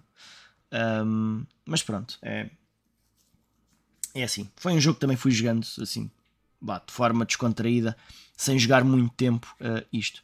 É um, é um jogo uh, é um jogo porreirinho, é um, é um bom desafio. E no final salvei a namorada e vivemos felizes para sempre. E pronto, e o meu uh, Playing Now desta semana foram estes dois joguinhos. Muito bem. Okay. Um, aproveito, antes de passar a palavra, Ivo, Sim. só no, nos comentários o, o João Marques diz que dividiu o tempo dele entre o Persona 4 Golden e o Metroid Prime. Ele diz que está a ficar uh, ligeiramente frustrado com o Metroid uh, e é sem dúvida o mais difícil da série que jogou um, até, até agora. O Pixel. Metroid claro, Prime 2. Ok. O 2. É o 2, pois é. Vai à net, vai à net. Não, não queiras ficar frustrado. O, o Pixel, que é, que é grande fã de, de Tolkien, portanto, faz, faz aqui menção, uhum. grande Tolkien, e o Little Brother está aqui a dizer: houve uma, uma vida em que o, o Carlos perguntou se em 1993 haveria algum jogo que só tivesse uma música, mas eu não assisti uh, ao vivo, não consegui mencionar. O Tolkien para a Mega Drive, o porte da arcade. Uma uhum. live, desculpa, não foi uma vida, foi uma live. Durante uma live falaste sobre, uhum. sobre isso. Um, só tem uma música que não é muito má e, e o jogo até é muito bom. Eu acho que por acaso o Mega Drive eu nunca devo ter jogado muito porque eu não tenho a noção do quão diferente é do jogo da arcade. Provavelmente até é completamente diferente, não sei. Se calhar agora que tens o, ar, o, modo, o jogo arcade fresco na memória é uma volta sim, para, sim, sim, sim. Eu, e eu, eu, só não peguei nisto porque eu, porque eu joguei este jogo e acabei hoje mesmo. Se não tinha uhum. ido lá de certeza absoluta. Uh, e já agora dar as boas noites ao, ao Nuno Lourenço. O Nuno Lourenço que foi o primeiro, mas uh, a gente, portanto, mudou aqui em live. E ele depois veio, veio, mesmo no fim, visto o início e o fim. Depois vês, depois vês indiferido ou ouves no, no, no Spotify ou assim. Uh, e aproveito também para vos dizer, uh, pá, digam também o que é que andam a jogar para, para a gente buscar que, como é que anda aí a vossa vida de videojogadores. Uh, Ivo, e tu, o que é que andaste Eu. a jogar? Ora bem, do meu lado, uh, fiz uma pausa no Yakuza Kiwami 2, uh, joguei pouco, mas eu falo no, no, no Yakuza mais daqui a pouco. Entretanto, joguei o The Dynastic Hero de PC Engine CD, que é nada mais, nada menos do que a versão PC Engine do Wonder Boy in Monsterland. Uh, mais uma vez, eh, com uh, sprites de personagens diferentes, os bosses uh, são diferentes, a história é completamente diferente, não tem nada a ver, mas o conteúdo do jogo em si é exatamente o mesmo, com gráficos um bocadinho mais coloridos, se calhar alguns e bosses particularmente também mais detalhados, e, e, é uma versão em CD, portanto tem músicas em CD áudio. Pessoalmente eu prefiro a banda sonora da, da versão de Mega Drive, mas isso sou eu. tenho uma cutscene de abertura do jogo jogo com animações, uma cena mais anime, não sei o quê, mas é o Wonder Boy in Monsterland uh, que vocês conhecem uh, na Mega Drive, uma versão diferente do mesmo jogo que é um jogo fixe. Aproveitei também para jogar um bocadinho uh, da versão de PC Engine do Columns, que também é um jogo que dispensa uh, apresentações e também não vou ficar aqui a falar muito tempo desse jogo. É um Tetris-like em que tens colunas de várias uh, pedras preciosas com cores diferentes e o objetivo é transformar linhas verticais, horizontais ou diagonais de três ou mais uh, peças da mesma cor. Pronto, e depois podes fazer uma série de combos porque as peças vão, vão caindo umas em cima das outras e quantos mais combos fizeres, mais pontos fazes, quantos mais pontos tiveres, mais difícil o jogo se torna. Portanto, nada de muito novo a acrescentar, é uma versão muito similar uh, à da Mega Drive também, portanto, nada assim de, de transcendente. Um, a principal razão pela qual eu fiz uma pausa no Yakuza Kiwami 2 foi que eu esta semana tive de férias, estive em casa, tive mesmo só a jogar e então quis aproveitar uh, para jogar um jogo em que se eu fosse monopolizar a televisão da sala com a minha namorada cá, ela não se ia sentir aborrecida em eu estar a jogar isto. E joguei uma recomendação que o Ivan Cordeiro nos fez já há uns bons programas atrás, uh, que é o The House in Fata Morgana, uma, uma visual novel um, que eu vou spoiler o mínimo possível. Vou só dizer que é uma visual novel que se passa numa casa que foi amaldiçoada por uma bruxa há não sei quantos séculos atrás, e nós vamos, inicialmente, pelo menos, acompanhar três histórias trágicas perdidas no tempo, com personagens distintas, que decorrem naquela casa. Uh, isso é só tipo a introdução do jogo, porque isto é uma visual novel longa, longa, longa. Isto ocupou uma semana quase toda uh, a jogar isto. Uh, sem spoiler, o base da história é este. A cena é que é um jogo que tem cenas muito desconcertantes muito chocantes e tensas também. Cenas mesmo twisted que às vezes tu não estás à espera que aquilo vai acontecer e acontece, tu ficas ali com um nó no estômago a ler as cenas. Uh, e é essa parte mais do choque que eu mais gostei neste The House of Fata Morgana. No entanto, isto é uma visual novel, ok? É ler, ocasionalmente, como estávamos mesmo agora a ver no gameplay que o Carlos estava a passar, teremos que fazer algumas uh, escolhas que poderão ou não ter consequências diferentes e levar-nos a finais distintos, uh, mas é, é, a ler. E é um jogo que tem mesmo muita história para ler. Muito, muito, muito, muito, muito. E este tipo de jogos é, é, são cenas que eu acabo invariavelmente por adormecer. E apesar de eu ter gostado muito deste jogo, eu adormeci bué de vezes a jogar isto. Porque em certas alturas eu achava que eles perdiam muito tempo a, a escrever cenas que não tinham interesse nenhum para mim. No entanto, são muito importantes porque todos aqueles diálogos inúteis que tu estás, estás ali servem para te construir uma uma um, as relações que tu tens com os personagens e basicamente constroem todo aquele universo para a seguir tirarem do tapete do chão e destruírem aquilo tudo. Acaba por ser importante. E essa foi, foi essa parte que mais gostei uh, do, deste House in, in Fata Morgana. Mas para quem gostar de visual novels, uh, recomendo que, que, joguem este jogo porque é de facto muito bom, mas preparem-se, têm muito para ler. E esta edição que eu joguei, uh, que foi a edição que a Limited Run Games publicou há uns, há uns tempos atrás, vem com muito mais conteúdo adicional, vem com prequelas, sequelas, side stories. Algumas delas também são histórias tipo de 8, 9 horas a ler. Uh, portanto, há aqui mesmo muito, muito conteúdo. Uh, mas a nível de qualidade da narrativa em si, o, o, a obra original, para mim, está tá impecável. Um, a nível gráfico, é um jogo muito parado, por isso é que eu também adormecia muito. Uh, não tem voice acting. Apenas um dos jogos que está incluído nesta compilação, entre aspas, traz voice acting, que é a sequela de, do Reincarnation, que está todo em japonês, como é óbvio. Mas as músicas, as músicas deste, deste jogo estão tão fantásticas, porque tu tens muitas músicas, isto passa-se em vários períodos do tempo, ok? Por exemplo, esta parte aqui é acompanhada de uma música com vocais, uh, mas com melodias muito renascentistas. Isto passa-se bem no século XVI. Eu estou a pôr o som e tudo para a malta ouvir. Ah, ok, pronto. Eu, eu não estou a ouvir. Eu não, não estou a ouvir daqui. Uh, mas quando as coisas começam a ficar complicadas, a banda sonora que acompanha aquelas cenas mais twisted ou, ou mesmo mais tensas em que tens música muito em crescendo Tá assim, tan, tan, tan, tan, tan, tan, e quando estás a dar por ti, estás ali com o coração a acelerar. Essas partes eu acordava sempre. Eu acho que a banda sonora deste uhum. jogo está tá muito fixe. Uh, e apesar de ser um jogo completamente japonês e os compositores são todos japoneses, muitas das músicas que aqui estão uh, têm vocais e às vezes vocais em várias línguas, incluindo o português. Eu de vez em quando estava assim a jogar e ouvia assim um, um PTBR com, com um sotaque muito carregado e dizia, ui, estou a ouvir português aqui. Depois fui ver a banda sonora e de facto sim, eles têm lá umas quantas músicas em português. Portanto, achei, achei um, um detalhe, um detalhe curioso. Mas pronto, não vou revelar, revelar mais deste uh, in, in Fata Morgana, que é uma, uma visual novel muito, com uma história muito fixe. Um, de resto, pronto, joguei mais pá, umas 6 horitas do Yakuza Kiwami 2. Já vou com 40, vão com quase 50 horas de jogo, basicamente. Eu já estou quase a terminar. Eu acredito que eu vá terminar esta semana. Portanto, aproveito para falar um bocadinho mais do que é que eu achei deste quantas, Kiwami 2. Quantas horas?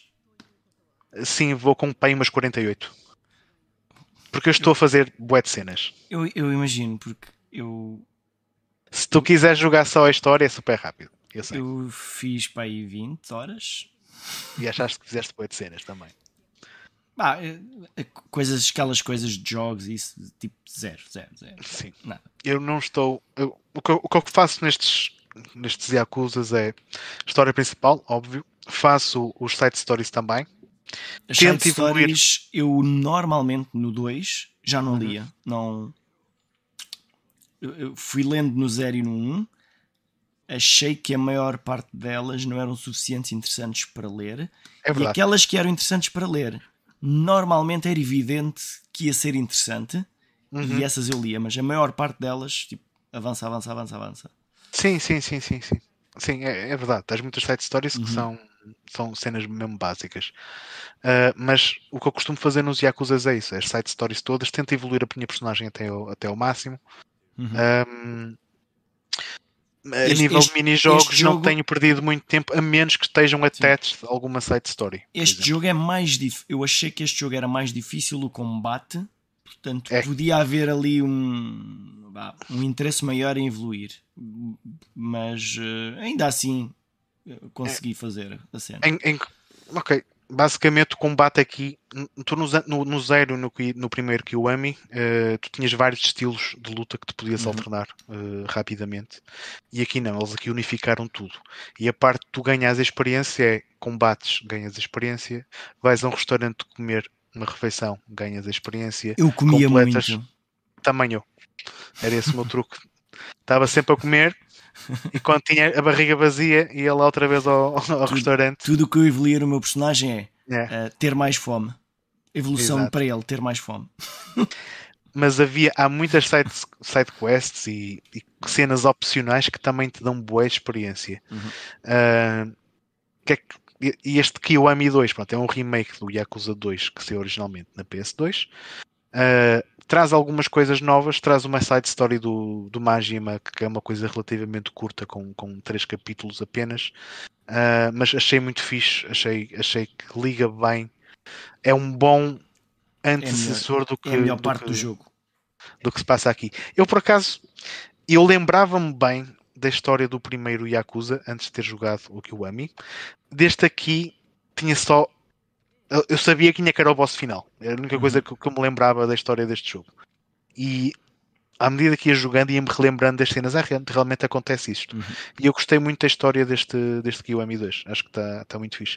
Para já, dos que eu joguei, que eu gostei mais foi do zero. Acho que ah, foi, foi, a, eh, foi a melhor. Entre Mas esta aqui também gostei. O Kiwami 1 e o Kiwami 2, eu achei que este foi o mais fraco. Ainda uhum. assim, o bocado de todos que eu gostei mais foi um, a do Majima. Foi a do Majima neste jogo. Uhum. Sim. Yeah. E o que é que eles meteram mais aqui? Pronto, meteram a cena do cabaré, de tu estás ali a fazer o, a gerir um, um, turno do, do cabaré em que tens que emparelhar miúdas com clientes. Isso, isso fiz até ao fim. Isso fiz até ao fim, fácil. É a maneira Aliás, mais rápida que tens de eu, fazer dinheiro. Olha, eu estava a fazer tanto aquilo, logo mal aquilo apareceu, fiz logo aquilo tudo, até ele me dizer já não podes fazer mais, volta cá Também mais eu. tarde. Yeah. Sim, esse foi o primeiro eu, que eu acabei. Eu queria mais. Yeah. Curiosamente, isso, isso, também havia no zero. No zero. Sim. Mas no zero eu não achei apelativo porque neste tinha a cena de, de era uma competição. A cena daquilo ser uma competição. Uh, hum. Haver um campeonato de clubes, eu achei mais interessante Mas, nessa perspectiva. Na verdade, fazias mais ou menos a mesma coisa. Era a mesma coisa. A cena do sim. campeonato era, era uma desculpa diferente. Eles gamificaram o jogo.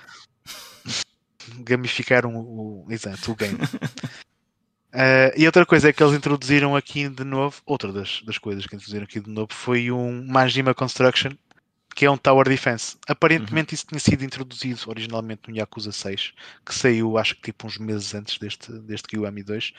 Pá, é um Tower Defense. Eu aí fiz o, as missões principais, uhum. uh, o resto das extra não já, já não perdi tempo. Uh, e depois tens outras cenas, tens os, os Bouncer Missions, que também são, são tipo desafios em que tem, sem usar as itens tens que derrotar uma série de inimigos e um uhum. boss final, ou, ou, até às vezes com tempo limite e não sei o quê, tens várias dificuldades. Pá, isso ainda não, não peguei, nem, nem, sei se, nem sei se vou pegar. Mas tudo o resto eu explorei aquilo a exaustão. Eu andei a fotografar miúdas em sessões fotográficas, andei a ver filmes de eu, Kung Fu e outras epá, coisas. Essa sessão fotográfica eu achei um bocado perturbador Não sei porque é que dizes isso. Epá, eu, eu, eu, achei, eu, eu não achei, eu achei tudo menos perturbador. Eu, estou... fiquei, eu fiquei muito contente por a minha namorada ter-me dito: olha, esta semana é para tu jogares diverte. Não, eu, eu imaginava uh, pessoas a sério a fazer aquilo no Japão. Uhum. Eu sei. Isso é não, estranho. aquilo é uma cena. Aquilo é. é. É Isso é uma cena. É. Olha, de, de, relativamente à temática que nós tivemos, foram aprender sobre isso? Não, lá está. Sim, eu, sim, sim, sim, eu sim. quando for ao Japão, eu, vai acontecer, eu vou uh, caro mocho e vou lá tirar uma fotografia. O Ivo chega lá e diz assim: Olha, aqui neste sítio, de certeza que é daqueles sítios onde eu posso ir ver vídeos de gajas. Uh... com, com uns com uma cena de lenços. Na, na, Olha, aqui, aqui é aquele espaço comercial onde eu me posso vestir de bebê e, e Aí, vem, epá, moças olha, de, vem moças de grandes mamas dar-me biberon. Essa side quest é, é fantástica e essa sim, existe essa é no Yakuza da PS2, no Yakuza 2. Eu quando joguei essa parte, eu, oh, eu lembro-me disto. Foi, foi daqueles momentos que eu disse, eu lembro-me disto da PS2. Porque eles tiraram muito, muitas, muitas sidequests da, da versão original e criaram essa, outras. Essa, Ou seja, aprendem, aprendem, aprendem em Yakuza o quão estranho é o Japão, é isso? Pá, é sim, sim, sim, sim. Há muitas. As side missions servem para nós aprendermos coisas da cultura japonesa, coisas interessantes e normais e coisas Pensa assim, estranhas. Assim, Mike isto passa-se na Red Light District de Tóquio. Okay? Tudo o que é uh, gambling, bares de meninas, clubes de vídeo em que podes ver vários vídeos educativos, uhum. uh, é tudo ali naquele, naquela zona. Portanto, uh, sim, Yakuza é uma série educativa. Yeah, razão. Uhum. Olha, Achei curioso que bares de meninas um, é uma cena mais vista de uma forma normal lá. Uh, portanto, o K é o é, chamado. Hum, é diferente. Um, uma parte, desculpa. É, é, é, é, porque é, parece que é uma coisa aceitável que elas podem fazer não, não, não, porque estão ali para eu, conversar eu, e tal. Deixa-me fazer este comentário porque tem a ver com isso. Eu não sei o quão uh, real isto é. Epá, foi num daqueles reels do Instagram que passou, passou à frente em que havia mulheres japonesas a comentar que o, o namorado traí-la com uma prostituta não era bem traição. Porque era só sexo, portanto Sim, mas, não havia interesse mas, romântico. Mas ali nem é, é, é bem isso, não é isso. Imagina um bar de alterno. Estás a ver um bar okay. de Sabes como é que funciona um bar de alterno? Estou a ambiente seguro, Mike. Podes, podes okay, okay. Imagina que é algo desse género, mas em que não há nenhum uh, nenhuma intenção sexual, Sim, sexual. naquilo, não, aquilo, certo? É, não, é, aquilo é, é, é só um café, vais a um café e tens uma menina bonita que senta contigo ao teu lado e está a falar contigo. E pagas ela vai as vidas dizer, na, olha, pagas as vidas na mesma, não é? Pagas as vidas, olha, estou com sede, amor. E tu, pumba, pega lá uma, uma cerveja ou o que seja. Mas elas estão ali no, no beca a beca. Sim. Se elas quiserem, se tu podes sempre tentar sair com elas e não sei o que, não sei o que mais. e se tu metes a mão, a se tu metes a mão é uma cena mal vista. Eles expulsam-te. Eles expulsam-te. Há muita gente que frequenta esses sítios só para poder falar com uma mulher em 3D, ok? Pronto. É, é, it's Japan. Mas, oh, oh, Mike, joga o Yakuza, a sério. Eu, já, eu, já, sei. eu sei que são muitos, mas é uma das séries que eu acho que tu, acho que tu vais curtir. Ok, yeah. não, não, não, não duvido. Não duvido. Sim, sim, acho que tu vais curtir. Mas pronto. Okay. O, o, meu plano é terminar o Kiwami 2 uh, esta semana, portanto, o conteúdo opcional que eu queria fazer já está praticamente todo feito, portanto, rapidamente acho que terminarei o resto. Estou para aí no capítulo 13, portanto, certeza que já não me falta muito. Uhum. E é isso para o meu. Para o, meu tem um, o jogo tem um bom final, um final interessante. Uhum. Ok. Uh, olha, antes de então terminarmos o, o nosso programa, o, vou só dar aqui uma ronda aos comentários. O, o Nuno Lourenço, aliás, o Lourenço estava a dizer aqui, deviam jogar Planet of Lana. E eu fui tentar perceber o que é isso, o que era isso. Um, e parece uma cena boa fixe. Se quiseres pesquisar aí no, no YouTube, Carlos, só para meter umas imagens, porque eu por acaso gostei bastante. Uh, enquanto vou no passando YouTube? Eu, por acaso yeah, fui aqui ao Planet, ver o que, é que era. Okay. Planet ah, of Lana. Okay, Epá, é, do, do, que eu estive a ver, aquilo é tipo um Another World, uh, um, um limbo Um, mas com um aspecto, aliás, com um aspecto visual muito interessante, gostei bastante. Um, e foi lançado este ano, pelo que eu percebi. E uh, o, o, Fernando Ferreira estava aqui a dizer acima que acabou o Starfield com 30 e poucas horas. Ficou surpreendido pela negativa uh, da main quest, mas vai continuar a explorar e a fazer side quests. Já agora fazer aqui o plug para o, para o Deep Dive que o Carlos e o Ivan fizeram sobre Starfield. Não sei se há alguma coisa que possas comentar aqui com, com, com o Fernando no que toca à, parte das side quests. Um, sem dar grandes spoilers, porque uhum. é, um, é, um, jogo Mas o, o, que é que ele está a perguntar? A ou seja, não, não, não gostou assim muito da main quest, uh, ficou surpreendido pela Olha, negativa. Um, tens que fazer, tem que se fazer as side quests de, daquelas fações uh, que se vão encontrando. Uh, aquelas, main, aquelas side quests que têm um ícone específico de uma fação.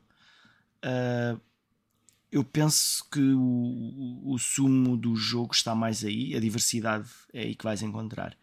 Uh, eu, eu fiz, eu gostei particularmente, a única que eu fiz até ao final, e, e, eu, eu, e atenção, eu estou a voltar ao jogo e eu estou a jogar ainda ao jogo a fazer outras side missions porque eu quero saber se são tão interessantes. A que eu acabei é que eu comento no Deep Dive, que é aquela em que nós somos, estamos infiltrados na, na Crimson Fleet, lá os piratas um, e, e, e dá-nos uma. É como se fosse um DLC de uma história interessante, basicamente. Uh, essa side mission, do princípio ao fim, salvo erro, devem ter sido 6, 7 horas, enquanto a main quest são 18. Portanto, é uma side mission, tem esse tamanho. Mas é. eu se calhar recomendaria para, para ouvir o Deep Dive, que ainda é um deep dive grandito, aquilo eram, foram duas horas e tal. Duas horas e meia. Uh, por acaso estive a ouvir uh, enquanto fui de viagem para cima e foi interessante. Foi interessante, ouviste a falar Sim, que eu até... Isso acontece, isso acontece. Eu, eu acho que eu não falo sempre assim, mas neste jogo eu queria ter tanto cuidado naquilo que eu dizia que, como eu estou a fazer agora, as coisas chegam assim de uma forma pausada. Pronto, eu quero que a coisa entre bem, ok? Uh, não quero, não quero acelerar aqui a minha opinião do jogo.